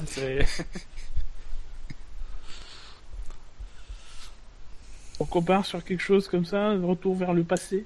Retour vers les duels du passé ou un truc Ouais, puis en plus, il y, a eu, il y a eu cette petite étincelle, euh, euh, la voiture qui talonne un peu, euh, il y a quand même un coup de volant rattrapé. Euh, oui, moi, ça m'a. ça m'a. C'est pour ça que je suis toujours un peu, un peu déçu que, que, que, soient critiqués là-dessus ou que les fans soient durs avec eux, parce que quand on nous met euh, Dijon 79, on a les larmes aux yeux, alors que c'est quand même deux pilotes qui se mettent des coups de ponton pendant deux tours. Oui, aujourd'hui, Pour ce, deux- ce serait deux ans de suspension. Ah, ben, c'est- ce serait même. euh, voilà, donc. donc euh, oui, Pour la moi, deuxième place en plus. Pour la deuxième place. En plus, oui, bien loin de Jabouille. Euh, Jabouille qui est d'ailleurs, qui a jamais avalé qu'on parle de Grand Prix, parce qu'à chaque fois on oublie juste que c'est lui qui gagne le Grand Prix. Donc, euh, donc ouais, dans la formulation, ouais, ou, ou aimer le présent. Euh, pour moi, c'est une vraie raison d'aimer le présent et d'arrêter de toujours trouver que c'était mieux avant. On a eu un beau, un beau, vous vivez le moment présent. euh, vous formuler. Je mets- formulerai ça. Je, je formulerai, pardon, ça comme ça. Vivez le moment présent avec, euh, avec c'est un peu du bouddhisme qui nous ont proposé les deux. Allez, je vais- les. Je noter un duel Verstappen-Maldonado qui fait aimer le présent. Voilà, voilà. Bah, c'est pas si mal. Ben, Jackie, Moi je galère, je sais pas trop ce que je vais mettre. moi j'étais je là vous il y a deux semaines, donc je vais passer en dernier. Ok. Vas-y Ben, je cherche. Ça peut être Euh, long, hein, généralement, cette partie de l'émission. Ouais, non, mais Ah ouais. Oui, vous faites les malins, mais en fait, c'est pas mieux que moi. Oui, bah, c'est- souvent, ça demande, ça demande plusieurs touches, plusieurs, plusieurs ouais. passes pour euh, trouver le... Et la magie du montage fait qu'on croit qu'on a des coups de génie comme ça, mais euh, en fait non. Ouais, on y compte beaucoup. hein. Euh, Fernando Alonso euh, essaye de rentrer chez Ferra- de retourner chez Ferrari. Rentrer dedans Ferrari. Ah, c'est bien, ça. ça c'est bon. ouais. C'est bon ça. De, route- de retourner ou de rentrer chez Ferrari, parce que c'est... Ah de rentrer c'est mieux peut-être. Ah bah Ben a décidé mais... Ouais, non, rentrer c'est bien ça, non? Essaye de rentrer chez Ferrari. Ça va faire des points, ça. T'as dit, c'est vrai que l'image est, l'image est juste incroyable. Et Ah oui, c'est, ce que, c'est ce que j'adore en Formule 1 parce qu'il y a toujours des coups du destin absolument incroyables. Alonso, qui, qui, le pauvre, qui est triple d'air cette année, zéro point, ça lui était jamais arrivé. Tout d'un coup, sur ce Grand Prix, il se retrouve au-dessus de la Ferrari de son ancien équipier. C'est, juste aussi, euh, on parlait tout à l'heure de la F1 qui parfois est, est critiquée, mais quel sport peut nous proposer des images comme ça, des, des clins d'œil incroyables? C'est vrai que cette image, elle, elle, re- elle restera quoi. Il quitte Ferrari au moment où il faut pas, et puis là il se retrouve au-dessus de la Ferrari de son ancien équipé. Je trouve que c'est c'est presque poétique. Moi, moi, j'en retiens autre chose, et c'est, enfin, je l'ai résumé en, en un tweet, c'était le... Et le miracle continue, parce que mine de rien, on est passé encore pas loin. euh, Ouais, euh, ouais. de- d'un truc très regrettable et euh, bon euh, moi moi ma thèse c'était cette année euh, j'ai fait j'ai fait un article là-dessus c'est que la FIA fait un peu n'importe quoi sur la, la sécurité notamment depuis depuis la- l'accident de, de Ouh là là, n'en parle pas trop, je pense qu'on va en reparler. On va en parler, ouais, ouais, ouais. Là, je là, pense. on est passé pas loin je, je, je n'en dirai pas plus je vous en parlerai. Non, mais après euh, vous auriez pu faire un truc genre euh, euh, Kimi l'a demandé, Kimi l'a eu. Il y a une semaine, il nous sort qu'il veut du danger en F1. Et là, là, Ah oui là, là, il manque de se faire, euh, il manque de se faire euh, couper en deux et de perdre la tête. Et dire euh, quelque chose comme euh, il a- il l'a voulu, il l'a eu quoi. C'est un peu. Jackie c'est pas le même angle tu peux tu peux euh, prendre ce...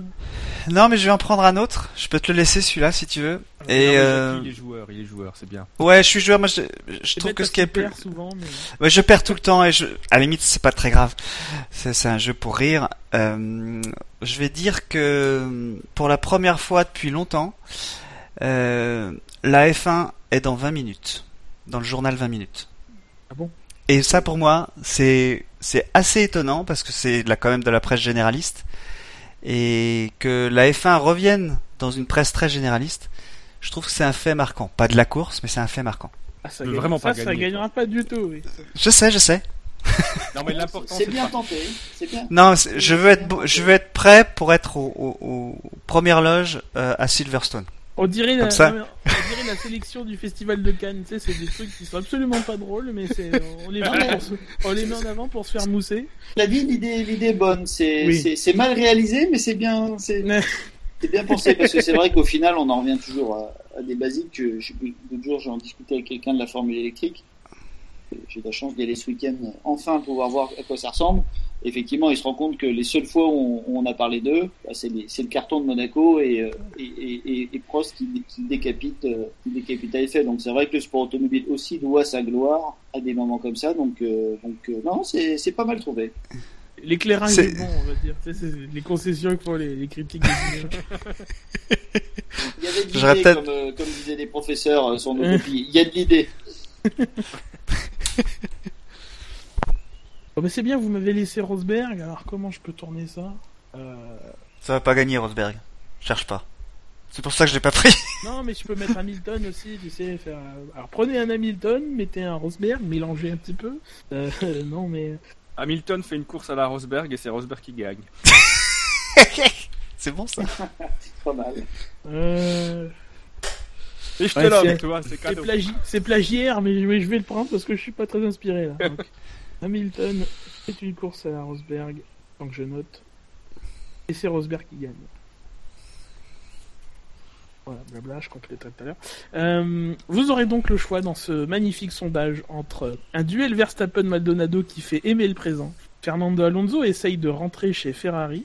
Pour la première fois depuis longtemps, la F1 est dans 20 minutes. Et Hamilton fait une course à à la Rosberg et c'est Rosberg qui gagne. Pour voter, c'est très simple, il faut aller sur savf1.fr. Le sondage sera dans l'article qui accompagnera le, ce podcast et euh, en colonne de droite du site. Je sens, j'ai senti pendant toute l'émission que vous attendiez les drive-thru, donc on va y aller. Euh, Il y a beaucoup de discussions euh, qui méritent le, le, le détour, donc qui veut commencer? Qui veut parler de Red Bull?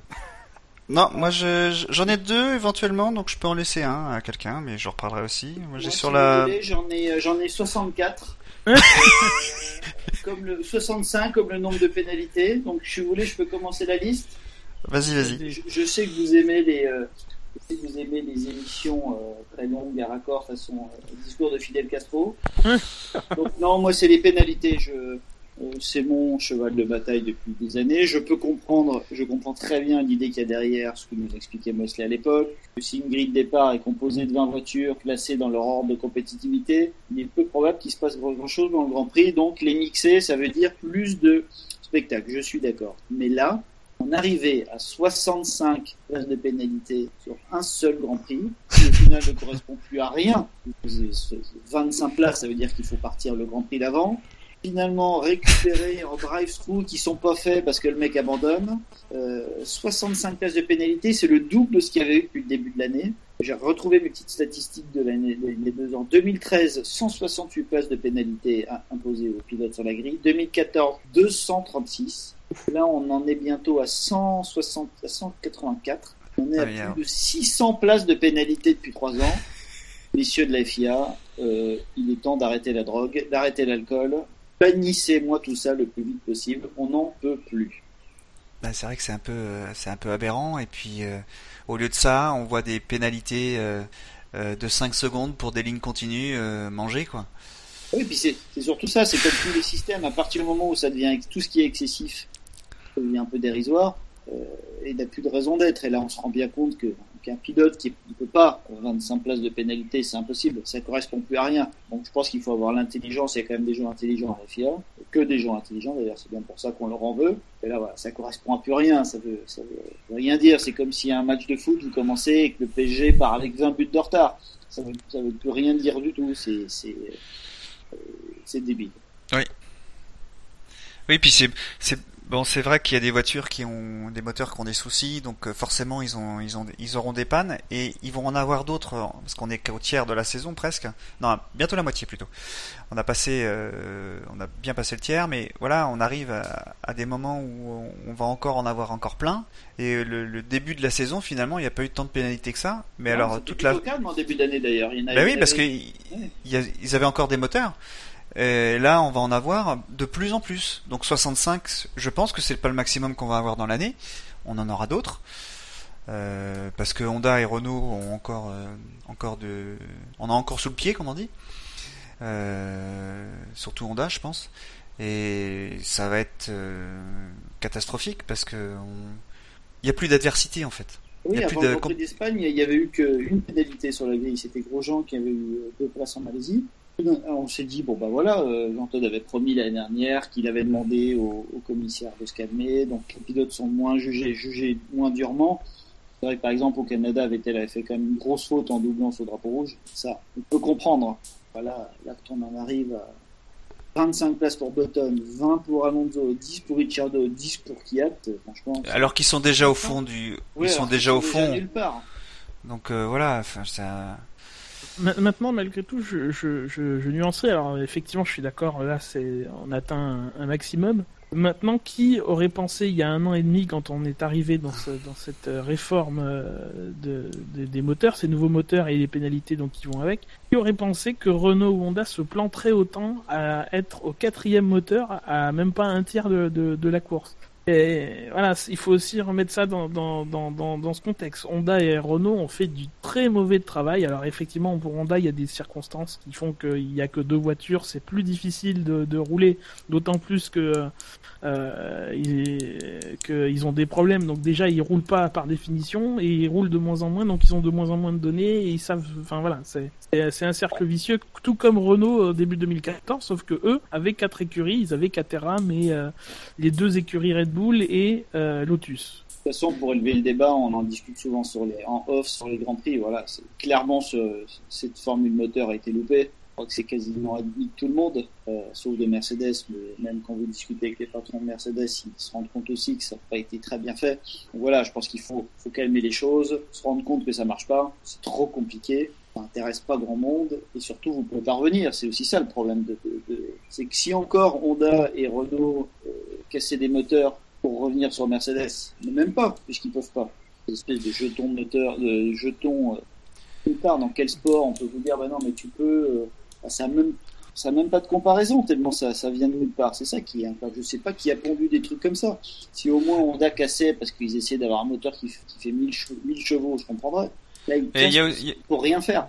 il y a- il y a aussi le- la comparaison avec euh, avec Le Mans, on va- sans en rentrer trop loin, mais euh, Le Mans aussi, ils ont des systèmes hybrides.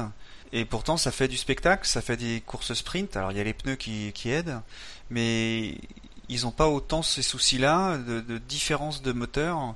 Euh, pourtant, ils ont, il y a, il y a des technologies complètement différentes, que ce soit des volants moteurs, que ce soit des superconducteurs pour Toyota, volants moteurs pour Audi, des, des batteries. Je pense que c'est des batteries chez, euh, chez Porsche, euh, avec des V4, des V6. euh, euh, voilà, il y a un peu de tout en, en termes d'architecture moteur et, euh, et ça donne quelque chose d'hétérogène. Et pourtant, ils sont euh, presque euh, presque après 24 heures, ils sont ils sont assez assez proches finalement. Le pourcentage d'écart entre entre le meilleur moteur et le, et le moins bon est pas aussi euh, élevé que que ce qu'il y a en F1. Donc Ça euh, oui, c'est Nissan ou pas non, je compte pas Nissan.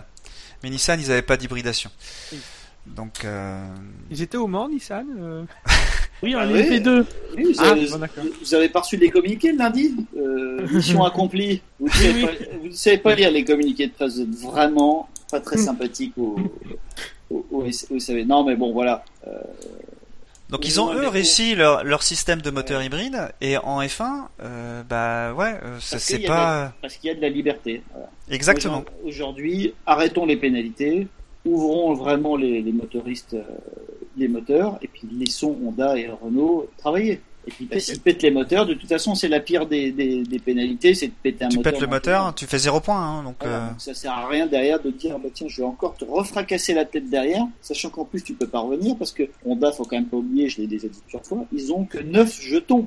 C'est-à-dire qu'ils en avaient trois fois moins que les autres. Et ils arrivent avec un moteur qui est complètement largué. Mais je sais, moi franchement, je ne comprends même pas comment Honda euh, déjà peut, peut être venu dans ces conditions-là et et, et- il va rester. Vous êtes arrivé, vous êtes en retard et vous avez trois fois moins de jetons que les autres. Ils en ont déjà utilisé deux, qui ont servi à rien puisqu'ils se sont pris le moteur à la tronche et le turbo et le MGUH à la tronche au Canada. C'est c'est- incompréhensible que des gens si intelligents nous aient pondu ça. Ma- Maintenant, là, où, là où je, je vous suis pas, Jackie et, Jackie et Thibaut, c'est euh, c'est que la F1, le problème de fond qu'elle a en ce moment, c'est qu'elle est vraiment le cul, le cul entre deux chaises, si vous me permettez l'expression. C'est que d'un côté, on veut, on voudrait libéraliser un petit peu, mettre de plus de liberté, etc.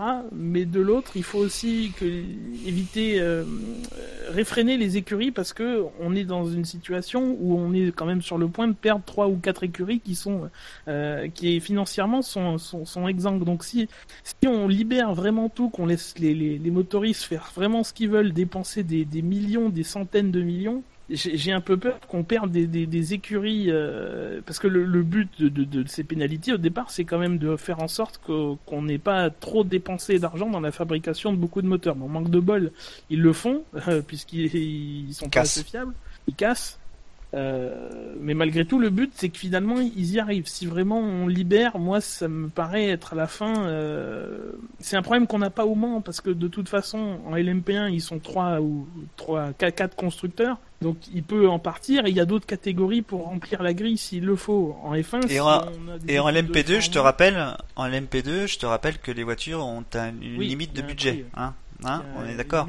C'est ça qu'il faudrait. Donc là, si on enlève les, si on enlève les pénalités, il faut et bien évidemment qu'il y ait quelque chose pour euh, pour limiter les coûts.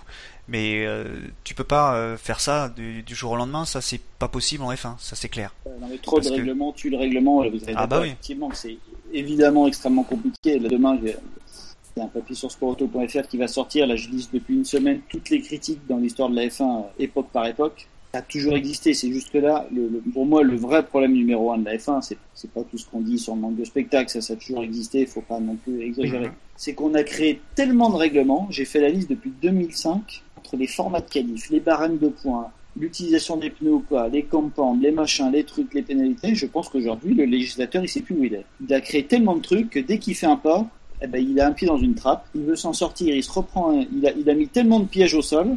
Aujourd'hui, je pense que vraiment, les, les législateurs ne savent absolument plus quoi faire. Et la solution la plus simple pour moi serait peut-être de, de revenir à, de, de revenir en arrière complètement.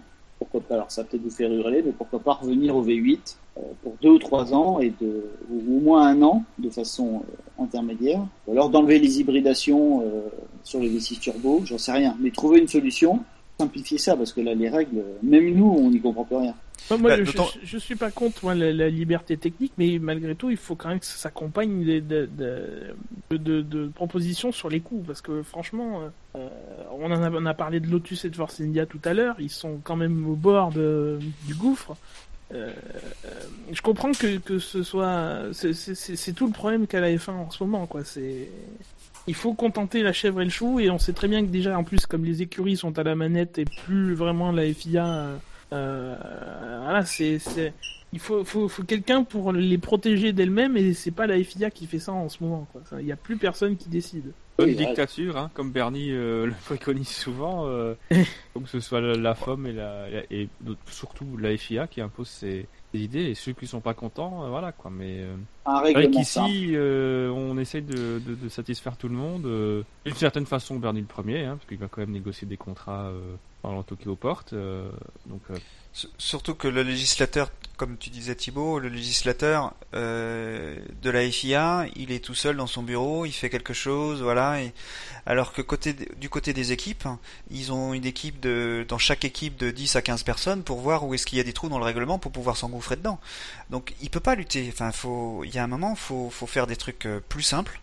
Euh, et Je, je voulais vous lire un petit truc que j'ai retrouvé, euh, qui, qui est dans mon mes papiers de demain. Je vais vous lire une phrase. exclusivité. Vous Ah allez oui. essayer de deviner. Faut, faut qu'on ait un, un, un- un jingle là-dessus. Je vous lis un article, je vous mets au défi de savoir à quelle époque c'est. Les épreuves de Formule 1 qui se sont disputées depuis le début de la saison ont eu en commun une pesante monotonie, l'absence de tout spectacle susceptible d'éveiller l'intérêt des spectateurs. Il faut tirer la leçon de cet échec et l'on peut à présent réaliser l'ampleur de la gaffe que nous a valu cette Formule 1 hum, hum, pourtant rejeté d'emblée par la majorité des constructeurs des voitures de course. Nous sommes quand? En 2015 Non. 2014 Non. Nous sommes en 1963 et la Formule 1 a déjà le même problème, elle ne sait pas quoi faire. Formule 1 litre 5, Formule 3 litres, moteur cher, pas cher. Voilà. Ça, ça vous prouve que finalement en 50 ans rien n'a rien n'a vraiment changé, sauf qu'à l'époque c'était clair. Et là on traîne 10 années de réglementation alambiquée ce qui fait qu'aujourd'hui, euh, même moi personnellement, je commence à lâcher un peu sur les, sur les changements. Bah, le, pire qui puisse arriver, c'est que les télévisions puissent n'aient plus envie de retransmettre ce qui va se passer euh, probablement chez RTL en Allemagne. C'est ce qui, qui peut arriver de pire, parce que à partir du moment où les télévisions s'arrêtent, l'argent arrête d'a- arrête d'a- d'affluer dans, dans les grosses équipes et qui n'affluait déjà pas beaucoup dans les petites équipes. Quand on voit que McLaren aujourd'hui n'a toujours pas de sponsor, enfin je veux dire, c'est c'est quand même une grande équipe et que c'est qu'elle est toute noire et rouge, même si c'est joli, hein. Mais c'est euh, ils vont pouvoir tenir combien de temps comme ça sans argent? Enfin, il y a un moment, euh, ça marche sur la Les tête. pontons qui sont noirs, t'es méchant.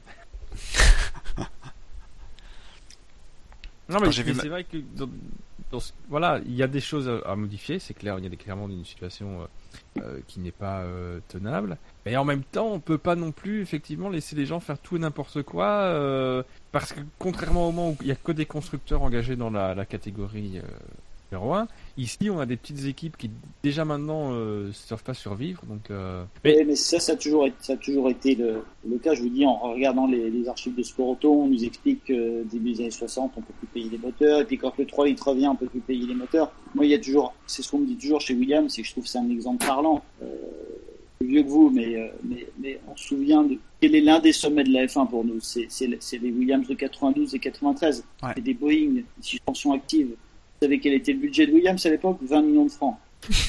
Aujourd'hui, aujourd'hui, on a des, on a des F1 avec des pneus Pirelli qui sont des pneus- voilà. Euh, Il y a moins d'aéro qu'avant. Euh, comment on peut arriver à dépenser 300, 400 millions sur ces voitures-là Ouais. Alors que à l'époque, dans les années 90, quand même, les suspensions actives, tous ces trucs-là, c'était, c'était, c'était comme d'aller sur Mars. Ça valait 10 fois moins. Donc, euh, donc moi, j'avoue que je, je comprends pas. Et si vous regardez le règlement depuis 10 ans, tout a été fait pour dépenser moins. Avant, vous avez des moteurs de qualif. Euh, ou 300 bornes, vous mettiez les moteurs à la poubelle. Maintenant, vous avez, eu- vous avez 4 blocs pour la saison. Donc, où est l'argent? J'avoue que j'ai un peu de mal à me poser. Ouais, l'argent, c'est facile, c'est comme dans toutes les entreprises, c'est la masse Ah, salariale. C'est la masse salariale. C'est-à-dire, il y a plus de monde dans les équipes. Je pense qu'il faudrait peut-être. plus d'infrastructures, les les les les les les, Ah, Les souffleries. Non, non, c'est même pas vrai. Toyota, ils étaient plus de 1000. Aujourd'hui, euh, ils sont pas 1000 dans les équipes. Ouais, mais Toyota, il y avait 500 millions de dollars. hein. Ah, bah, même plus, je pense qu'ils dépensent un milliard. Moi, Par je me an souviens, Je me souviens, oui, je pense qu'à l'époque, c'est ce qu'on nous disait plus ou moins. Je pense que le budget de la- l'écurie des fins, c'était un milliard. Ils n'ont pas gagné une course. Donc, voilà, effectivement, la- l'argent, de toute façon, ils dépenseront toujours. Vous pouvez pas les empêcher. Moi, je trouve que la meilleure idée de l'histoire qu'il y avait eu, c'était ce qu'avait Mosley de dire une équipe de F1, Oui, c'est 40 on est bien d'accord. Je trouve que pour moi, c'est exactement ce qui sauverait la F1. Demain, vous dites, euh, alors 40, c'est peut-être pas assez. Oui. Sauf que tout le monde vous explique, j'ai déjà fait des papiers là-dessus, c'est incontrôlable. Voilà. Et c'est- Mais tout le monde sait que c'est la solution.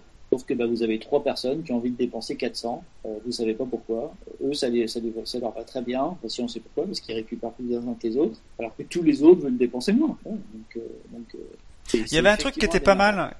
Il y avait un truc qui était pas mal. Alors, alors, euh, les historiens pourront me dire, mais quand une équipe était pas euh, était pas dans les quatre premiers, je crois que c'était les quatre premiers, euh, on avait le droit à une troisième voiture et on roulait avec une troisième voiture le vendredi. Ça faisait progresser euh, énormément l'équipe pour l'année d'après. Ah, c'est dans les années 2000, ouais. Ouais, et ça, ça, je trouve que c'est une idée qui coûte pas si cher que ça.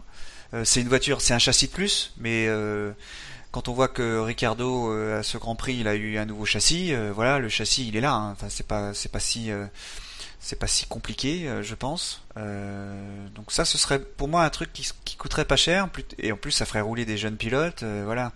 Ça, ça a toujours coûté cher, le sport. Ah oui, c'est le sport le plus cher. Voilà, maintenant, les sons, je me, j'ai quand même encore souvenir de, de Super euh, qui, était devant- qui était devant Honda, euh, de Williams avec la boîte Toyota qui était devant la Toyota d'usine. Ça a toujours existé qu'on dépense de l'argent. Et ceux qui l'utilisent le mieux sont quand même toujours devant. Donc, je pense que c'est un faux débat, ça. Le, laissons, les, laissons dépenser euh, des fortunes par les gens qui le veulent. Et donnons, et donnons des avantages à ceux qui n'en ont pas les moyens. voilà, exact- exactement, et surtout de calmons le règlement qu'il a. on a fait un tunnel un peu long sur euh, à partir du truc sur les pénalités, mais voilà, c'est pour en revenir à ça. On peut pas accepter ça. C'est juste, ça veut juste plus rien dire. C'est même pas qu'on peut l'accepter, c'est que ça veut plus rien dire. Ça correspond à rien. Alors, mon drive through messieurs. ah oui, oui. T'as bien discuté.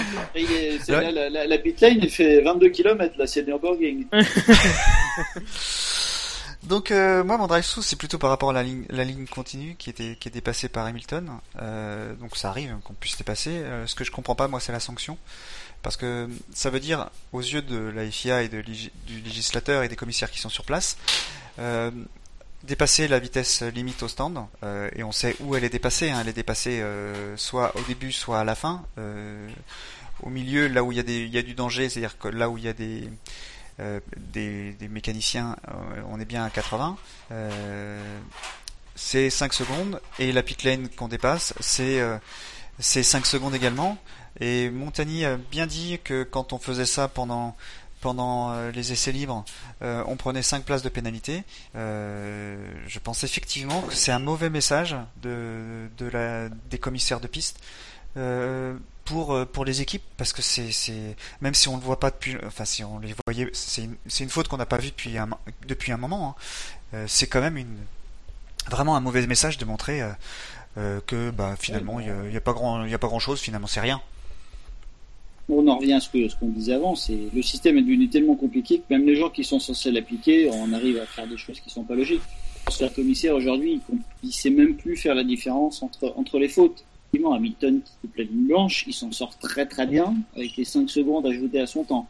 Ouais. Et alors, un truc, un truc qui aurait, qui, enfin, ce- ce, cette erreur-là serait arrivée à Monaco, avec une voiture qui arrive derrière où il y a un drapeau, euh, il y a un drapeau bleu qui dit attention, il y a une voiture qui sort des stands. Euh, là, on peut avoir un carton euh, euh, vraiment énorme. Donc c'est, c'est une ligne continue. Je crois que c'est dans le code de la route euh, français, c'est 4 points, je crois, ou peut-être même plus. Euh, il devrait au moins prendre quelque chose sur sur le sur son sur son sa driver licence quoi. Vraiment, c'est euh, je comprends pas. C'est vraiment un mauvais message.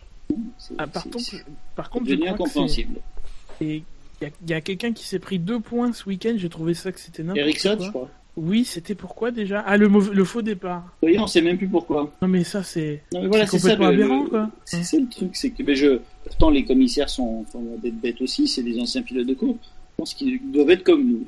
Ils- oh putain, lui, il a fait quoi là? Euh, Et puis ils doivent aller vite. C'est vrai qu'il y a aussi la pression des fans, la pression du direct. que C'est pour ça que moi je, je, je demande pas parce que j'ai rien à demander, personne m'écoute. Et euh, si seulement euh, Jean Todt demain pouvait décider en disant, allez, on arrête les pénalités, on fait un test.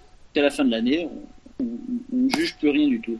Et je ne comprends pas pourquoi il continue. J'avoue que tout le monde est contre et on continue. Alors nous, on a essayé de contacter Jean Todt dans le SAV de la F1. on lui a envoyé un courrier à la FIA, on n'a jamais eu de réponse. Comme ça. Après, le, le problème de, de, de Jean Todt aussi, c'est qu'il il a voulu faire. On pensait tous que ce serait un dictateur en arrivant à la FIA, et en fait, c'est celui qui a le plus ouvert les statuts, le plus de dialogue et de vote, et qu'aujourd'hui, bah, c'est plus lui qui a la main. Oui. Euh, donc, comme il a donné le, il a donné le, le pouvoir à des gens qui doivent se mettre d'accord entre eux, c'est bien pour ça que plus rien ne bouge. C'est que même lui ne peut pas changer ça. M- Mosley avait vendu la F1 aussi à la FOM avant et du coup il avait plus beaucoup de de contre-pouvoir euh, par lui-même. Donc c'est en ouvrant aux équipes qu'il a peut-être pensé qu'il allait ça allait être ce contre-pouvoir vis-à-vis de la FOM. Bon bah c'est raté. Hein, euh, Ouais, c'est exactement ça. C'est- c'est- La situation politique, elle est aussi complexe que la solution sportive. Tellement été des guerres depuis, mais même pas les dix dernières années, depuis. euh, Au papier, je relisais les guerres palestres, tout ça. c'est- Ça fait tellement longtemps que ces gens se font la guerre. Aujourd'hui, ils savent même plus qui est, qui est l'allié et qui est l'ennemi. Et donc, euh, on envoie des. C'est un championnat. C'est un championnat corse en fait la F1. Le Ah fameux mais c'est- quand même un drôle de sport. hein. Quand vous regardez l'histoire, ça fait quand même très très mal. Best decision is my decision, disait. Ouais. Ah, après, pour, revenir sur, Jean Todt, le problème c'est qu'il il a quand même un moyen de pression comme tous les autres présidents de la FIA l'ont eu avant, c'est qu'il a eu, il a besoin de personne pour changer les, règlements pour des raisons de sécurité. Donc limite, il peut faire quelque chose de il pourrait faire quelque chose de fallacieux en faisant un peu tout faire passer pour raison de sécurité, euh, les coups, je sais pas trop quoi, et qu'il le fait pas parce que moi j'ai l'impression que c'est dans sa personnalité de, de voir apparaître des consensus sans qu'il y ait de, de, de remous au niveau politique, ait de, qui, qui se fasse pas mal aimer, quoi, parce que euh, euh, Et, ne alors, pas... et, et sur, les, sur les pénalités, je, je trouve que là où le système est devenu encore plus pernicieux, je ne sais pas si vous avez suivi un peu les dernières courses de F3, Ah oui, le- voilà. et c'est vrai qu'on se rend compte que le, le système des pénalités est tellement rentré dans l'esprit des gens, et notamment des jeunes pilotes, c'est que dès qu'aujourd'hui vous êtes un peu laxiste au niveau des pénalités, on se retrouve avec de la boucherie en piste. Et je pense qu'aujourd'hui aussi la FIA elle est face à ce problème-là. Là à Monza, euh, les trois personnes qui étaient là-bas, il paraît que c'était horrible, c'est-à-dire qu'ils se faisaient les pires crasses en piste. Euh, Et ça continue à se passer ce week-end en plus. oui, rappelez-vous que Dominicali avait été obligé d'arrêter la course 3 en disant on ne fait pas. Donc ça veut dire que voilà, aujourd'hui le système on peut peut-être plus revenir en arrière parce que parce que bah, c'est comme le code de la route. Si vous perdez pas de points parce que vous roulez à 300, euh, vous continuez à rouler à 300. Donc je pense que c'est tellement rentré dans l'esprit de cette société totalement punitive que ça va être très difficile de revenir en arrière parce que sinon euh, qui dit qu'ils vont pas se mettre des coups de marteau dans la ligne droite. quoi. Ils vont envoyer des bananes. Non mais c'est c'est vraiment ça. C'est il, par- il paraît que la F3 cette année c'est c'est ok choral. Bah, l'accident de Spa, il est impressionnant. Hein. euh. Ouais, il Les est deux, il y en a incroyable. eu deux. Ah, j'en ai vu qu'un. Moi, j'ai vu celui dans la ligne droite de Kemel, mais. euh, Il y en a, il y a celui où ils sont trois de front, et il y en a un autre où euh, il, y en a, il y a un qui se fait tasser complètement aussi au bout du Kemel et qui part complètement comme Weber à, à Valence en, en tout Ah, en, moi, j'ai vu celui-là, en- avec la- backflip. L'arceau de sécurité qui est euh, bien entamé après. Ben un drive-through. T'as pas envie de faire le tien avant? Enfin, moi, ça va. Enfin, Allez, j'y vais alors. on va parler de Red Bull, mais j'en ai déjà un peu parlé dans l'émission de. Ah. mais, Gardons Red Bull pour la fin. Euh, oui, moi c'est un drive-through qui, qui revient de temps en temps, mais moi je l'ai un peu plus subi là en, en Autriche. C'est que c'est effectivement contre Canal+. J'en ai parlé déjà plus tôt dans le, dans, dans, dans l'émission. Euh, on essaye déjà de nous survendre le duel euh, Hamilton-Rosberg. Alors ça, je commence à avoir l'habitude. Ça fait un an qu'on nous, monte en mayonnaise, même si l'année dernière il y avait vraiment de quoi le monter plus que de raison. Euh, Là, voilà, on nous, nous fait miroiter en plus que Ferrari est là pour, mais en fait pas du tout. Mais après, c'est surtout, comme je l'ai dit tout à l'heure, par rapport à, Verstappen, euh, à Verstappen, Maldonado, euh, Julien Febro et surtout Jacques Villeneuve, on en fait des tonnes. Euh, et à chaque fois qu'il y a une, situation à peu près similaire, ça, se scandalise un peu trop à, outrance. Au début, c'était Jacques Villeneuve et on connaît, on connaît l'animal, quoi. Enfin, lui, il a des positions très tranchées.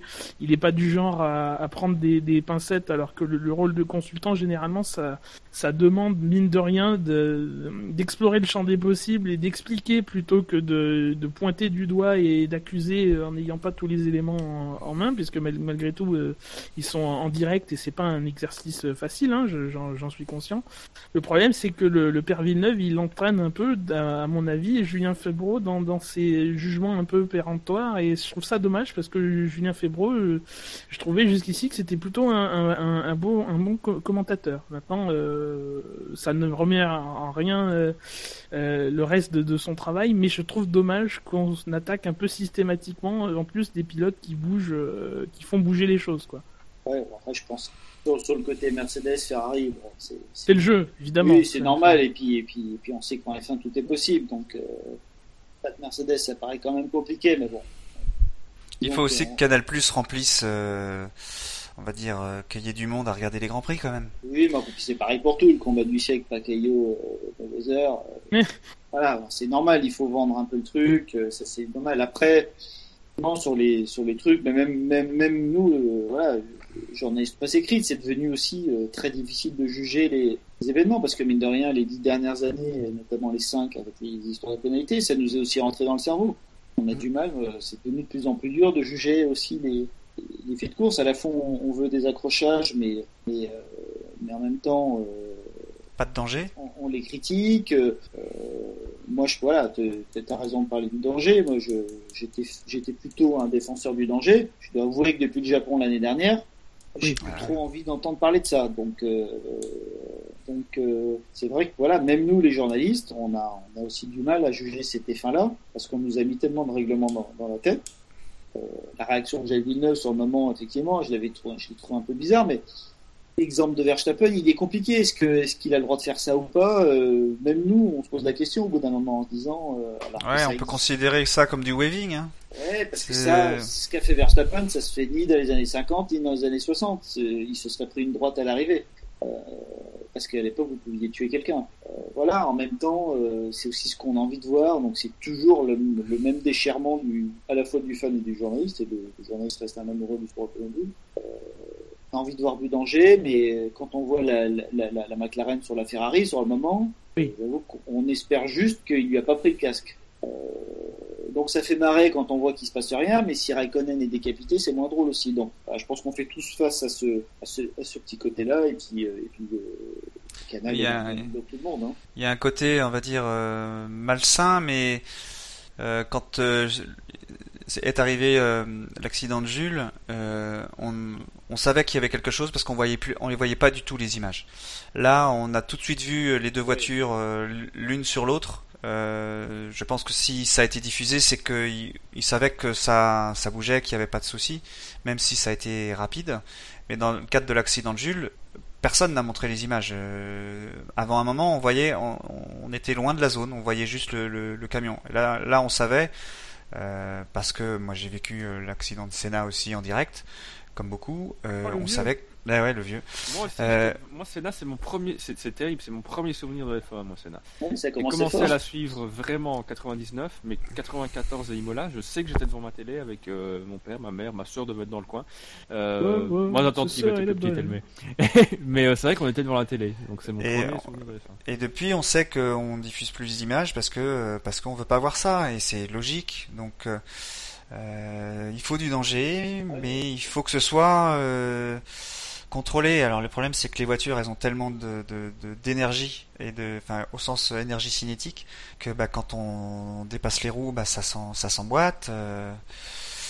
Je, trouve que ça fait un an qu'il y, a une, y a une campagne un peu morbide autour de la F1, notamment autour de. Euh, mais pas seulement, je sais pas si vous avez vu le documentaire One, où on a l'impression que c'est formidable que, que les pilotes brûlaient dans les caisses. Euh, C'était quoi, One Ça, je Ah bah quoi One, faut absolument que vous le regardiez. C'est un, c'est un documentaire là, c'est pas un film. C'est sur, euh, c'est sur le danger en F1, donc avec des interviews. Et franchement, euh, ça m'a quasiment filé la gerbe parce que les années 70, c'est une boucherie monumentale. Ah oui. Euh, Williamson qui meurt brûlé parce que aucun pilote s'arrête, aucun commissaire vient vers la voiture et les photographes font les photos à 2 mètres sans aller voir Williamson qui brûle littéralement dans sa voiture. Euh, Il y en avait un aussi qui est, qui est, arrivé aussi devant une voiture qui brûlait, c'est un pilote qui essayait de le dégager et il voit qu'il n'y arrive pas. Il voit qu'il a un pauvre extincteur et on le voit, c'est une image qui est vraiment gra- gravée.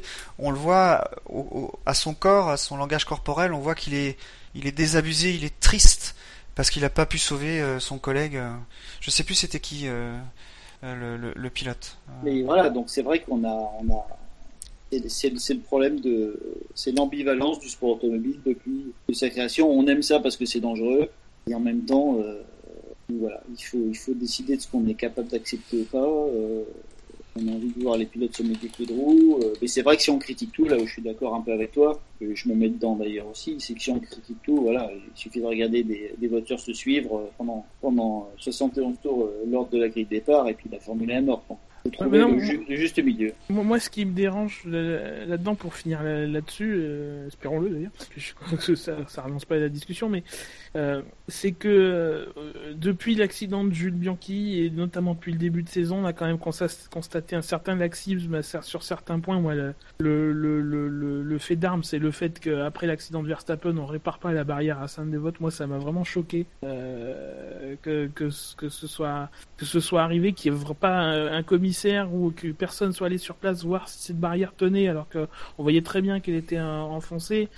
Euh, Il y a tous les trucs autour des unsafe release qui n'ont pas été pénalisés. Là encore, Bottas d'ailleurs euh, euh, se met devant, euh, je sais plus quel pilote quand il ressort des stands. Euh, bon, ça n'a ça n'a donné lieu à, à rien. Euh, et que tout ça, euh, j'ai l'impression mal- malgré tout reste euh, vu par peu de monde. J'ai- j'ai- ça Ouais, mais si, on, là-dessus. euh, si on en fait trop, on dirait, on dirait qu'on en fait trop. euh, je, je, bon, on relance pas le débat, mais, euh, mais euh, je me souviens très bien d'avant l'accident de Jules. euh, sur Twitter, c'était euh, les pilotes savent plus rouler sous la pluie, c'est scandaleux, la F1 est morte. euh, quel scandale, et puis, et puis une minute après, on- le drame arrive et euh, tout le monde pleurait. Bien sûr. Donc, euh, donc c'est, c'est, euh, je pense qu'aussi on a notre responsabilité, les fans, on n'est jamais content, c'est, une chose. Et on pousse aussi la F1 dans ses contradictions. Donc, soit on décide qu'on veut plus, absolument plus aucun accident et le sport en- malheureusement en pâtira, soit on veut, on veut, on veut réouvrir il faut être capable d'accepter. euh, voilà, un rail pas fixé. Euh, ça veut peut-être dire que si un pilote sort au même moment le tour d'après, euh, il prend peut-être le rail dans la gorge. Voilà. Est-ce qu'il faut arrêter le Grand Prix avec un safety car d'une heure parce qu'il faut arrêter le rail? Voilà, c'est, je sais pas. Parce que là, pour le coup, l'accident entre Raikkonen et, et Alonso, le rail a bougé, hein. c'est une certitude. hein. Bah oui, c'est, il n'est pas fait pour taper là. Hein. C'est- je pense qu'il n'y a pas grand monde qui ait dû taper ici. Hein.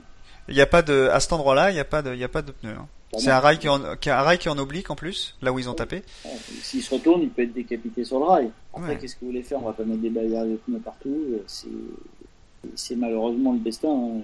On sait, on sait malheureusement ce qui lui est arrivé, euh, les conditions. euh, Il n'allait absolument pas avoir un dépanneuse là, mais bon, il se serait fait de toute façon, je pense, extrêmement mal sans la dépanneuse, tellement le choc est violent. C'est, encore une fois un débat extrêmement compliqué et, et- et la F1 est certainement l'un des sports les plus, je pense, l'un des plus compliqués, euh, les plus compliqués au monde. Alors nous Ben, drive. tout sur Renault. Ah, avant, j'ai j'ai un tout petit drive-through, un deuxième, si je peux. Ah, vite alors. euh, hein, ouais, c'est un tout petit. tu peux pas me mettre de ta gueule. hein. Euh, non, mais- Non, en fait, c'est par rapport à Honda. Euh, on a vu un, un monsieur japonais qui était derrière une vitre. Oui. Il avait Le président d'Honda. euh, le président d'Honda derrière une vitre. Euh, Vous, vous imaginez le truc? Le mec, il met beaucoup d'argent, il se fait ridiculiser et il est derrière une vitre. Justement, Bah, il, a peur de prendre, il a peur de prendre un, un de Ron Dennis. ou- bah, honnêtement, pour l'image, ça, ça montre pas que McLaren est avec Honda. Hein. Mais tu Euh, veux le mettre où? C'est-à-dire Dans la dans, le, voiture dans le stand, dans le stand, il est, il est, il a pas les, euh, cette vitre là dans, dans le stand McLaren et généralement dans tous les stands, c'est la, la place des invités. dans- Exactement, Une oui. une espèce oui, de, euh. de centre de contrôle où t'as les données et euh, d'un coup d'œil quoi. Enfin, mais Pour moi, il tu aurait pas dû être là. Et Moins suivre la course. je pense que si tu vas sur, dans le motorhome McLaren, je pense qu'il y a de quoi suivre euh, toute la course avec toutes les données et la radio et compagnie. Après, c'est certainement aussi un peu culturel. Euh, depuis que je suis en F1, j'ai quand même vu des Japonais euh, tenter leur chance euh, à plusieurs reprises, que ce soit Honda ou Toyota. Pas non plus totalement leur, leur genre de fanfaronner et de se mettre sur le, sur le muret des stands. Alors déjà, C'est pas ce que je dis, mais c'est pas ce que je dis. Je pense que c'est s'il y avait un endroit à, à, à ne pas le mettre, c'est euh, avec les le- l'endroit où il y a les VIP. Euh, chez euh, c'est là où il y a, par exemple, si on, on prend, on prend, euh, par rapport à l'année dernière, c'est là où il y avait comment elle s'appelle la copine d'Hamilton.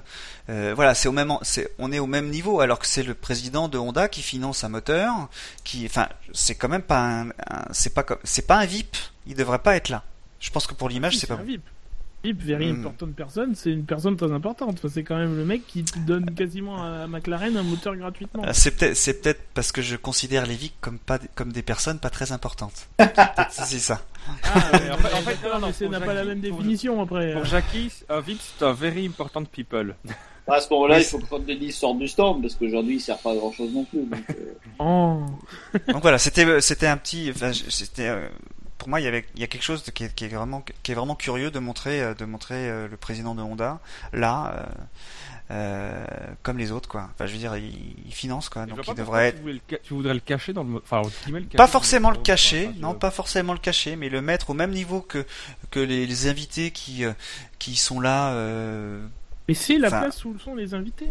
Et Bah, je sais les- pas, enfin, je- je veux dire, le- le- le- tu Il- parles de la copine d'Hamilton, enfin, les, les, les proches des pilotes sont pas là parce qu'ils sont des proches des pilotes, mais enfin, eux, ils suivent pas la, course de la même façon. Enfin, c'est pas certain que le gars qui finance l'équipe doit être euh, au même niveau que les invités. ouais, mais je pense que c'est lui qui se met là. hein. Je, Oui, je, pense, je, je suis d'accord, mais c'est c'est c'est une mauvaise image, je pense. Je veux pas insister, mais on les voit un peu depuis le début de l'année là. Euh, J'ai assisté à- aux essais de Jerez. ou de- Je suis extrêmement inquiet pour McLaren. On en parle de temps en temps avec, euh, avec des gens de McLaren. C'est le comportement des gens de Honda. On a vraiment l'impression que c'est une équipe de touristes. Ils sont, dans leur coin, ils sont, là sans être là. On a l'impression qu'il n'y a pas de réaction, il n'y a pas un mot plus haut que l'autre. Euh, Et effectivement, là, où je te rejoins, c'est qu'effectivement, il y a quand même le patron Honda qui arrive et il se met à un endroit où il pourrait être, euh, ça pourrait être le cousin du mécano qui change la roue arrière droite. quoi. C'est vrai que tout ça, ça c'est euh, entre Renault qui se fait insulter par Red Bull euh, et Honda qui est de retour en F1 et qui se met, euh, qui se met dans la tribune des, des, des, des- des invités. Je suis d'accord qu'il y a un petit, un petit souci euh, de placement, mais euh, en même temps, ça a toujours existé en, en F1. Quand vous êtes motoriste, au final, vous n'êtes pas grand-chose. D'ailleurs, je C'est une pense que, transition parfaite, ça. je pense, que- oui. Je suis pas, je suis pas si mauvais que ça alors. Mais non. Ah, tu Très bon. Non, mais c'est. Allez, euh, faudra voilà, qu'on en euh, discute quand même. on est obligé de reparler euh, de, de Renault euh, Red Bull. Enfin, c'est euh, déclaration de Mateschitz en début de, de week-end. euh, alors, il gonfle peut-être un peu le torse parce qu'il est chez lui, mais euh, encore une fois, euh, sans pour autant prendre la défense de Renault. hein, ils ont fait un moteur de merde, c'est un fait. Ils sont à côté de leur sujet, euh, à un niveau qui est pas digne de, l- ce qu'ils ont fait euh, avec le V8 et euh, à d'autres périodes. Mais assassiner publiquement et médiatiquement euh, de cette façon un partenaire avec lequel tu as quand même gagné 8 titres de champion du monde, 4 pilotes et 4 constructeurs, que t'es quand même pas en F1 depuis 25 ans, donc bon, venir râler après un an et demi où tu gagnes plus, je trouve quand même ça un peu limite, ça donne pas une image euh, au-delà de la critique envers Renault qui est pas sportive, je trouve que ça donne une image de très mauvais perdant à Red Bull, euh, qui entache un peu euh, quand même euh, ce qu'ils ont même. fait, Euh, parce que on va pas euh, se mentir, ça reste quand même 4 titres euh, d'affilée, euh, ça reste une équipe marquante, qui a fait des choses euh, plutôt quand même pas franchement pas mal, mais là ça les grandit pas, au contraire, et euh, moi les entendre me menacer de quitter la F1, j'ai envie de leur dire mais partez quoi. Moi, j'irai plus loin que toi. Euh, je pense que Red Bull s'est sorti de la F1 ce week-end. Euh, et franchement, j'ai pas franchement envie qu'ils y restent. Je peux te faire la liste pendant une heure de ce que Renault fait mal depuis quelques années. Il n'y a aucun souci là-dessus. C'est pas du chauvinisme. Euh, je pense que. euh, J'ai la place sur mon disque dur, j'ai jusqu'à 210 heures. Ouais, Exactement, y aller. Je pense qu'à ce auto, mon histoire personnelle aussi avec euh, avec l'équipe Renault à l'époque dans les années 2000 et les pilotes français prouve que je suis pas un larbin de de, de Renault. Euh, ils sont partis quand il fallait pas. Euh, ils ont été motoristes quand il fallait être équipe. Ils ont été équipe quand il fallait être motoriste. Ils se prennent un peu pour des stars après le V8. Là, ils prennent le, le V6 en pleine figure. Je signe dès demain.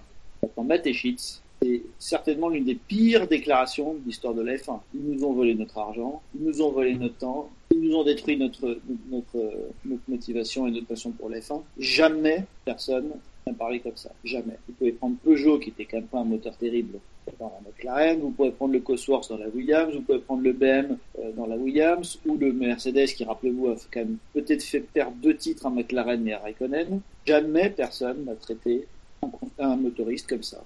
C'est un motoriste double champion du monde qui a maîtrisé le turbo, qui a maîtrisé le V10, le V10 3 litres 5, le V10 3 litres, le V8. Non, on n'a jamais vu ça. C'est euh, pour une équipe de voyous. Euh, on le supposait un petit peu depuis quelques années par leur méthode sur le terrain. On en a la confirmation. Ben moi, je, je suis d'accord hein, avec vous. Euh, Mais- C'est mais vous me connaissez hein. Euh, Oui. la, la question que je me pose, c'est pourquoi ils le font. Et Parce qu'ils vont s'en aller. Ils vont partir. Moi, je suis persuadé qu'ils vont m'attaquer, qu'ils vont, qu'ils vont quitter la alors il y a, il y a ça, il y a, il y a cette option-là. Il y a aussi, euh, je voudrais que Renault euh, nous colle un procès pour rupture de contrat parce qu'ils cassent leur image et comme ça ils se, pour, ils pour l'instant, la, la rupture de le, le procès, c'est à Red Bull qu'il faut le faire. Non, mais ce que je veux dire, c'est que Renault pourrait attaquer, euh, pourrait attaquer Red Bull. Ah ben, je, oui. Hein, on est d'accord. Et, euh, et à ce moment-là, il y aurait euh, rupture à l'amiable pour 2016, et comme ça, il se libère, il se libère le, motoriste pour je- 2016. Je pense que ça, c'est le but du jeu. Et il y a un troisième cas aussi qui est, euh, qui pourrait être, euh, en fait, Red Bull euh, a appris que Renault s'en allait, et du coup, ils en ont plus rien à foutre. Ah, je pense pas. Nous, nos informations nous disent que Renault est plutôt euh, parti pour rester tenter sa chance en écurie. Non, je pense que c'est des gens qui ont. je suis- C'est c'est- c'est- c'est- c'est incroyable, mais je suis pas très surpris. euh, Vous allez peut-être me trouver dur, mais c'est pas une Non, équipe sympa. Je crois pas, non. Euh, je pense que Vettel était très sympa et que ça a grandement facilité le, le- la popularité de Red Bull. Maintenant qu'il est parti, on s'en rend compte. Ricciardo est adorable et que ça les aide beaucoup. Je suis désolé, les autres, au secours. Euh, si, il y a Newey qui est sympa. On comprend rien à ce qu'il dit, par contre.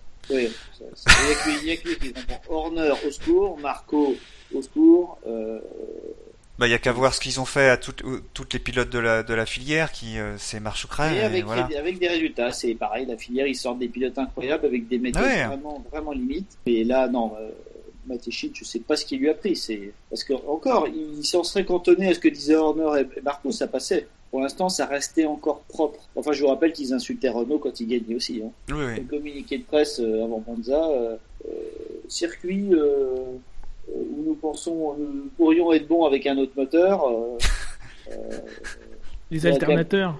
On va quand même 2012. leur rappeler euh, ce que Renault, euh, personne n'en a parlé beaucoup, mais ce que- le travail qu'avait fait Renault à l'époque sur le, sur le diffuseur soufflé, ni Ferrari ni Mercedes n'a réussi à faire un dixième de ce que Renault avait réussi à faire. Le fameux rod blowing, si vous vous souvenez, de recréer Mhm. la combustion dans les échappements. Ferrari a tout essayé, ils ont absolument pas réussi. Mercedes a tout essayé, ils n'ont pas réussi.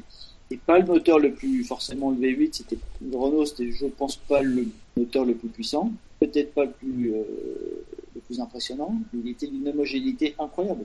Là, aujourd'hui, il marche pas, d'accord, mais enfin. Et puis dire ça le week-end où Rosso est devant.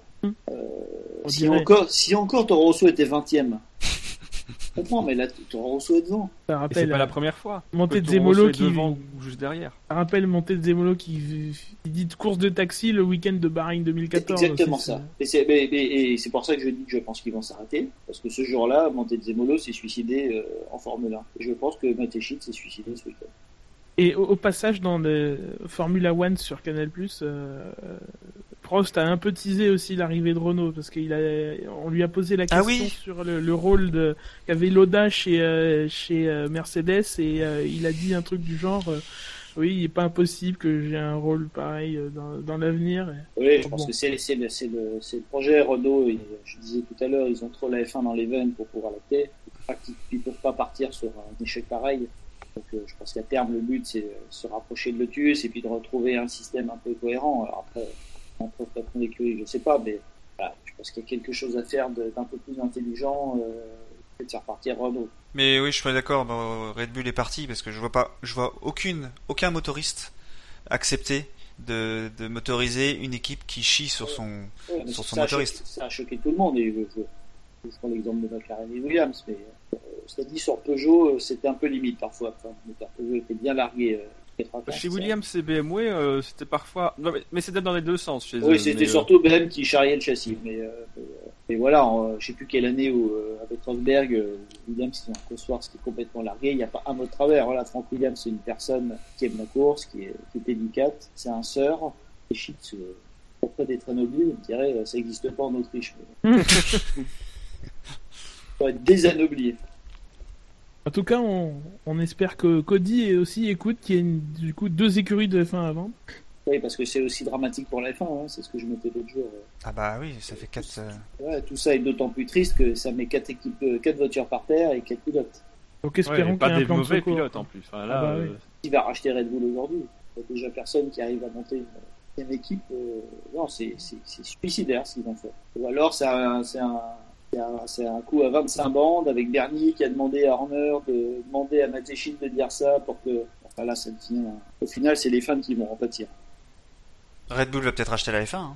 C'est ce qu'ils voulaient faire. Mais non. je- là, c'est ce qu'ils voulaient faire. Mais là, je pense que Oui, oui, bah oui, mais non. là, c'est clairement. euh, Non, c'est c'est- Oui. c'est incom- incompréhensible. Il y avait un, un, un titre du Red Bull Team ce week-end, alors pas le samedi, du coup pas le pas le samedi, pas le dimanche, du coup puisque le, le dimanche c'était Hamilton wins, hein, bravo.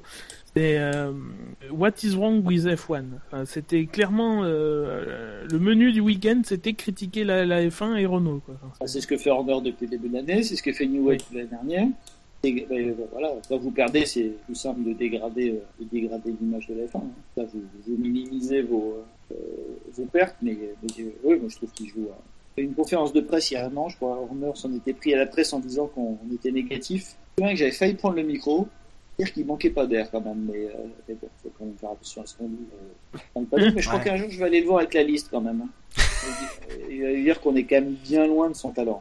Bah, euh, Abu Dhabi hein, pour son pot de départ. Ouais, c'est euh, ouais, bon, bon, c'est peut-être lui qui va remplacer Bernie, alors faut pas se fâcher. Aïe aïe aïe. Ouais, ça, Et ça reste un anglais quand même. hein. c'est vrai. Allez, on va passer à la dernière ligne droite de l'émission. Euh, c'est le coup d'œil dans le rétro. Alors, nous étions euh, hier le, le 21 juin. Euh, alors beaucoup de choses se sont passées dans l'histoire de la F1 le 21 juin. Il y a beaucoup de grands prix. Euh, dernière date c'est Grande-Bretagne 2009. Il y a eu USA 87, Espagne 81, etc., etc. Euh, moi je me suis focalisé sur Pays-Bas 70 et Pierce Courage. Qui, euh, ce jour-là malheureusement est décédé dans, un accident du même type qu'on a parlé euh, tout à l'heure. Une casse sur le circuit de, de Zandvoort, un terrible circuit à l'époque. tout à, fond entre les dunes. c'était pas, c'était pas, c'était pas ça. Et Pierce Courage qui a donc eu la, la particularité d'être le premier pilote dans l'histoire de la F1 d'une écurie, qui est toujours présente aujourd'hui. Est-ce que vous savez laquelle? Et Williams, non? C'est ça. Oui, c'est- c'était le pote de Frank Williams. Voilà, c'était le tout premier pilote Williams. Euh, donc je me suis basé là-dessus pour faire un petit quiz rapidement sur euh, sur Williams, des affirmations. euh, vous me dites vrai ou faux et euh, et on vérifie. Donc première affirmation toujours sur euh, sur Pierce Courage. Euh, 12 des 16 points marqués par euh, ce pilote lors de la première année de Williams en, en 69 ont compté pour Brabham au championnat constructeur. Est-ce que c'est vrai ou est-ce que c'est faux? Euh, oui, c'était comment, comment ça fait l'équipe euh, Parnell Ah, Ben Jackie? On va dire euh, vrai? Allez, admettons, vrai. Brabham, c'était Bernie à l'époque là. Ah pas pas en 69. Pas en Non, 69. non, c'était BRM. Ben tu dis quoi? Il y, a- il y a des gens qui ont dit faux ou pas? Je crois pas, non. Moi, je vais dire faux, mais juste pour me distinguer. Alors en fait, c'est vrai. Euh, à l'époque, euh, faut savoir quand même que Williams, euh, malgré son, son opposition actuelle aux, aux voitures clients, a commencé comme euh, comme un comme un, un indépendant qui euh, qui achetait des voitures clients et qui les faisait courir. Euh, et donc cette année-là, il, il engageait des Brabham. Et donc au championnat constructeur, quand Pierce Courage a fait de, très bons résultats, il a fait deux deuxième places et deux cinquième places euh, cette année-là en, en 69. Eh bien les, points ont été comptabilisés parce que c'était le, le, le meilleur représentant du constructeur Bra- Brabham Ford Cosworth euh, lors de ces courses-là. Lors de, lors de deux de ces courses-là sur les euh, sur les deux deuxièmes places en fait. Du coup, il y a 12 points sur les 16 qui ont, qui ont été marqués pour le compte de Brabham par euh, l'écurie Williams dans sa dans sa première Oui, forme. c'était déjà compliqué. Oui, Euh, c'est- là, c'est là où tu te dis que c'était super cette époque-là malgré tout, parce que quelqu'un, une, une équipe qui commençait, qui, qui est un indépendant, euh, qui prend une voiture euh, qui est probablement la voiture de l'année dernière, enfin de l'année d'avant, euh, réussit à faire des deuxièmes places. Bah, Aujourd'hui, on peut plus, on, peut pas l'avoir ça. en l'occurrence, c'était la même voiture que l'écurie officielle Brabham. Ah si, en 2008, Vettel a gagné. Oui. Bon, ok. C'était loin déjà, hein. ça fait 7 ans. hein. Ouais, Merci de Quand on voir. voit la, la galère qu'ils ont à vouloir mettre en place des voitures clientes, qui n'arrivera jamais, hein, mais. euh, Et du, du coup, sur ce coup-là, Brabham a fini deuxième du classement constructeur euh, devant Lotus pour quelques points, grâce aussi à, à Williams. Deuxième affirmation, de 1969 à 1976, Williams a utilisé cinq constructeurs différents. En combien de temps? Euh, sur 7 ou 8 ans, de 69 à 76. Dur, hein, avant 3h15. Oui. Bah, euh, non, moi je dirais non. hein. Euh, je dirais faux aussi. moi. C'était plus ou moins de. Euh, Moi je vois bien un truc du genre euh, c'est pas 5, c'est 6 ou un truc comme ça, tu vois. Donc je dirais faux aussi. Alors vous avez raison, c'est faux. Euh, comme j'ai dit, c'était une écurie qui achetait des châssis clients. Ils ont utilisé six constructeurs différents de châssis dans cette période. Alors, il y a, y a une astuce compris le moteur, pardon. Ah, bon. essayez de parler euh, plus distinctement.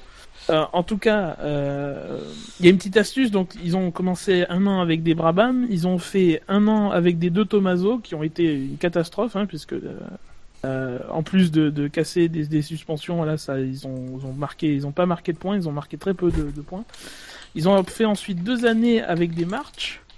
Puis dans, la dernière année avec des March, ils ont, euh, ils ont commencé avec leur vrai châssis, sauf que euh, les châssis constructeurs qu'ils ont conçus eux-mêmes ont eu plusieurs noms selon les différents sponsors. Donc ils ont fait une course avec une Polytoys, qui est une marque, une marque de jouets euh, italien. Euh, ils ont fait deux saisons avec des ISO Marlboro, donc euh, Marlboro euh, on connaît. Et ils ont fait après deux saisons avec des Williams officiellement. De 69 à 76. Et par la suite, troisième affirmation, Frank Williams, s'est fait virer de sa propre écurie après un rachat par Wolf. Il a donc créé Williams Grand Prix Engineering, qui a systématiquement battu Wolf euh, au championnat par la suite sur les trois saisons euh, qu'a fait Wolf après. Vrai ou faux? Je pense que c'est vrai crois ça. Je crois que c'est vrai ça. Euh, Wolf avait bien démarré quand même. hein. Bien. Il leur Dis premier donc faux. Prix. Tu dis faux, euh, Thibaut, du coup? Ouais, ouais, je, euh, ça me paraît. Euh, que Wolf avait marché quand même pas mal au départ. Ouais, tu as tout à fait raison, puisqu'en en 77, lors de la... Déjà, donc Frank Williams s'est fait un peu... euh, Wolf a racheté sur les deux dernières saisons euh, euh, dont j'ai parlé tout à l'heure, quand ils engageaient vraiment des Williams. Il a racheté 60% de l'écurie, il a un peu viré tout le monde, euh, Frank Williams, Patrick Head, etc. Euh, donc Williams a recréé une nouvelle écurie, sauf que ça n'a pas marché tout de suite, alors que Wolf, euh, dans sa première année en tant que en tant que Wolf en 77, a fini quatrième du championnat constructeur, euh, en n'ayant qu'une seule voiture. C'était Jody Scheckter qui, pil- qui pilotait la Wolf. Euh, il a gagné trois grands prix et fait neuf podiums et il s'est classé deuxième du championnat. Donc, donc voilà. Euh, L'année suivante aussi, Williams a été battu par, euh, par Wolf. Alors ça marchait moins bien pour Wolf et ça marchait un peu mieux pour Williams. Et en 79, Wolf a fait un zéro pointé et euh, pendant que Williams euh, faisait une très bonne saison, ils ont fait deuxième du championnat avec 75 points. Hunt et puis. Oui, Hunt et Rosberg. Voilà, voilà. C'est plutôt un, un beau duo, mais on va dire que ouais, ça c'est. oui, Wolf à l'époque avait fait Grand Prix, c'est effectivement. avait gagné son premier Grand Prix. Une curie qui son premier Grand Prix, ça, ça arrive pas souvent. Quatrième affirmation, il y en a sept, hein, donc on, on est bien, on est bientôt au bout. Euh, dans le top 5 des pilotes les plus capés de Williams, on trouve Nigel Mansell, Alan Jones, Ralf Schumacher et Nico Rosberg, mais pas Damon Hill. Vrai ou faux? Je répète. Hein, euh, Oui, dans, le top le- 5, dans le top 5 des pilotes les plus capés chez Williams, donc qui ont, capé. le, qui ont fait le plus de grands prix chez Williams. Ah, le plus de monde, je- Euh, on trouve Pas forcément, pas forcément victorieux, on est bien d'accord. Hein. non non, juste des participations. Ok. On trouve Nigel Mansell, Alan Jones, Ralph Schumacher et Nico Rosberg, mais pas Damon Hill. Vrai ou faux? Dans les combien, les Les 5 meilleurs, les 5 plus euh, assidus, on va dire. euh, Non, je pense que non, il, il en fait pas tant que ça finalement. Mais il fait deux saisons. Il y a un nom qui me gêne dans la liste là. Mansell, Alan Jones, Ralph Schumacher et Nico Rosberg, mais pas Damon Hill. C'est la- l'affirmation. Oui, non, C'est Ralph. Parce que non, Ralph il reste longtemps, il fait des manies. Ouais, mais il gêne quand même. Oh non, très bon. Euh, non, moi je dirais, euh, je dirais euh, pas des manies. Moi, je pense que c'est vrai aussi. ouais. Ouais, moi je, je rejoins euh, la meute. Alors c'est faux. Euh, Ah. on retrouve bien Mansell qui est premier avec 95 Grands Prix. Ralph est deuxième avec 94. Euh, Rosberg est dans les 5, il fait 70, pas 13 et troisième avec 81, mais il n'était pas dans l'affirmation. Damon Hill en fait ne fait que 65 Grands Prix, il est sixième. Euh, ce qui respecte l'affirmation, et là où il entourloupe, c'est qu'Alan Jones, lui, ne fait que 60 Grands Prix euh, chez mais Williams. C'est ça que, c'est que je vous ai dit qu'il y avait un nom qui me choquait dans la liste. Ah.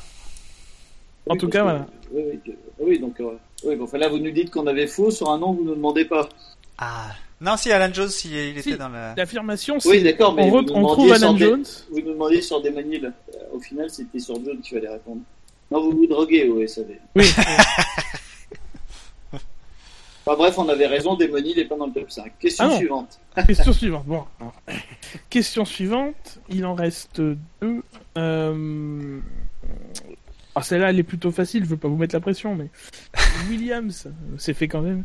Williams est, la tro- est le troisième constructeur en termes de victoires en Grand Prix et de titres mondiaux. Et alors? Vrai ou faux? Est-ce que c'est vrai ou faux? Ah Oui, mais oui, oui. Ah oui, Ferrari et McLaren sont largement devant, je pense qu'ils sont derrière. Ouais, mais est-ce que. En termes de victoires et de titres mondiaux, hein, dans les deux classements. Euh, Deux à la fois.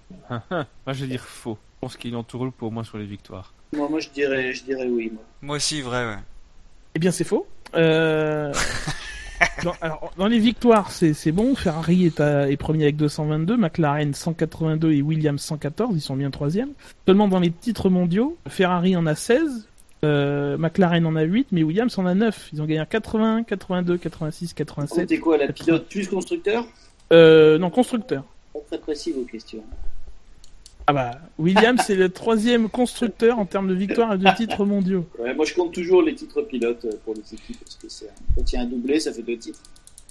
Alors, après, je pense que si on additionne les deux, peut-être que ça, ça doit Non, marcher enfin, aussi. je pense que c'est kiff kiff, et de savoir de tête, c'est quand même compliqué. Oui. Vraiment pas très sympathique.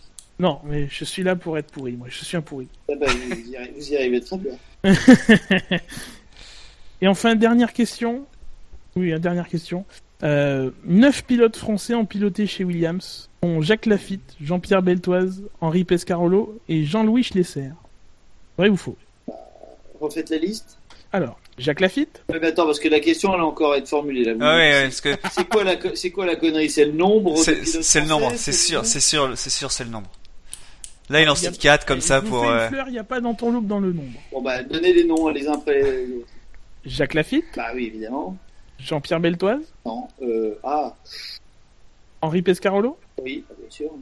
et Jean-Louis Schlesser. Oui, bien sûr aussi. Non, non, euh, toi, je pense pas qu'il est vélo pour Williams. Jackie Ben. Schlesser, c'était à Monza, mais je me souviens plus si Ah oui, c'était. c'est- c'est c'est lui qui sort. Euh... Est-ce qu'il sort Senna Ouais, C'est lui qui sort Senna. Et Senna, il était en McLaren à ce moment-là? Il était en McLaren, ouais. Alors après, Ouais. peut-être que Beltoise, au tout début, il a fait une pige, mais alors là, de tête, j'avoue que. Et je vois pas Beltoise dans une Williams. Euh, non, moi je vois pas de. Matra. Euh... Et c'est juste, puisque j'ai changé de Jean-Pierre, c'était Jean-Pierre Jabouille. Alors oui, alors franchement, Jabouille, j'aurais dit non aussi. Donc comme quoi, Chabouille a conduit une Williams. Oui, bah, c'est une des saisons où euh, la deuxième voiture Williams euh, tournait un peu. Il y a eu beaucoup de, de, de gens sur cette deuxième voiture. Ouais, mais là, je l'aurais pas parlé, ça me dit. Enfin voilà, vous avez été bon. On arrive à la fin de l'émission. Enfin, dirons, euh, dirons-nous. Euh, le on, temps a, pour... on a le taux des gens encore en vie ou pas? Euh, Il y a 16 personnes sur le chat encore. Et il y en avait 13 tout à l'heure, ça monte. Ah, Faut qu'on, faut qu'on pourquoi tienne encore 3 heures. Est-ce que, je peux officiellement les, les remercier pour leur patience? Oui. Euh, Envoyons Ce des sont des messages. indéfectibles fans de la F1 et la F1 les remercie. Oui. Le SAV aussi, et le SAV, vous pouvez le, le retrouver sur iTunes, sur le canal alpha de podradio.fr, sur cloud.fr, sur Facebook, facebook.com slash le SAVF1, sur Twitter, arrobas le SAVF1, sur Google+, sur YouTube, sur standf1.com. Euh, la F1 sur Internet, c'est sûr, Et ça Bah, avait- euh, bien sûr. parce que le SAV de la F1, c'est... C'est super sympa. Oui, c'est la famille, c'est gratuit, c'est long. Et c'est avec Thibaut aujourd'hui. Oui, c'est- très alambiqué, c'est très difficile à 23h15. Et c'était avec Thibaut aujourd'hui. Et c'est avec Thibaut Larue. Et Thibaut Larue, vous pouvez le retrouver chez votre marchand de journaux, euh, dans le magazine hebdomadaire Sport Auto. Vous pouvez le retrouver chez vos libraires, dans La Formule 1 des années 80, qui est un coffret livre plus deux DVD, euh, qui est disponible voilà, dans les FNAC, etc. etc. Euh, vous pouvez le trouver évidemment sur le web, sur sportauto.fr, où après chaque Grand Prix, il publie des tribunes, des analyses, ses notes, etc. etc. Sur son blog, blog.autoplus.fr slash blogf1, sur Twitter, arrobas FrenchF1, et à la télévision, dans les spécialistes F1 sur Canal Plus Sport le mercredi. J'ai oublié quelque chose? Oh là là, quel talent. Gros travail de recherche. C'est beau.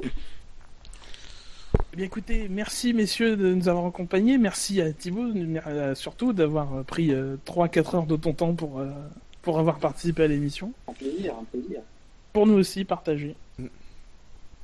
Et donc c'est le moment de conclure. Je vous remercie de nous avoir suivis. On vous donne rendez-vous a priori la semaine prochaine pour une émission d'actu. Alors euh, le lundi ou le mardi, on verra. On vous tiendra au courant sur euh, nos différents canaux. Et Ce sera là où on annoncera que hum, Red Bull arrête, je crois.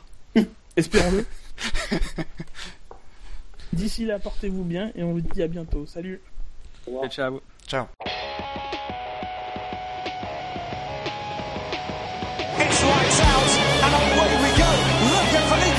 go. He's already passed.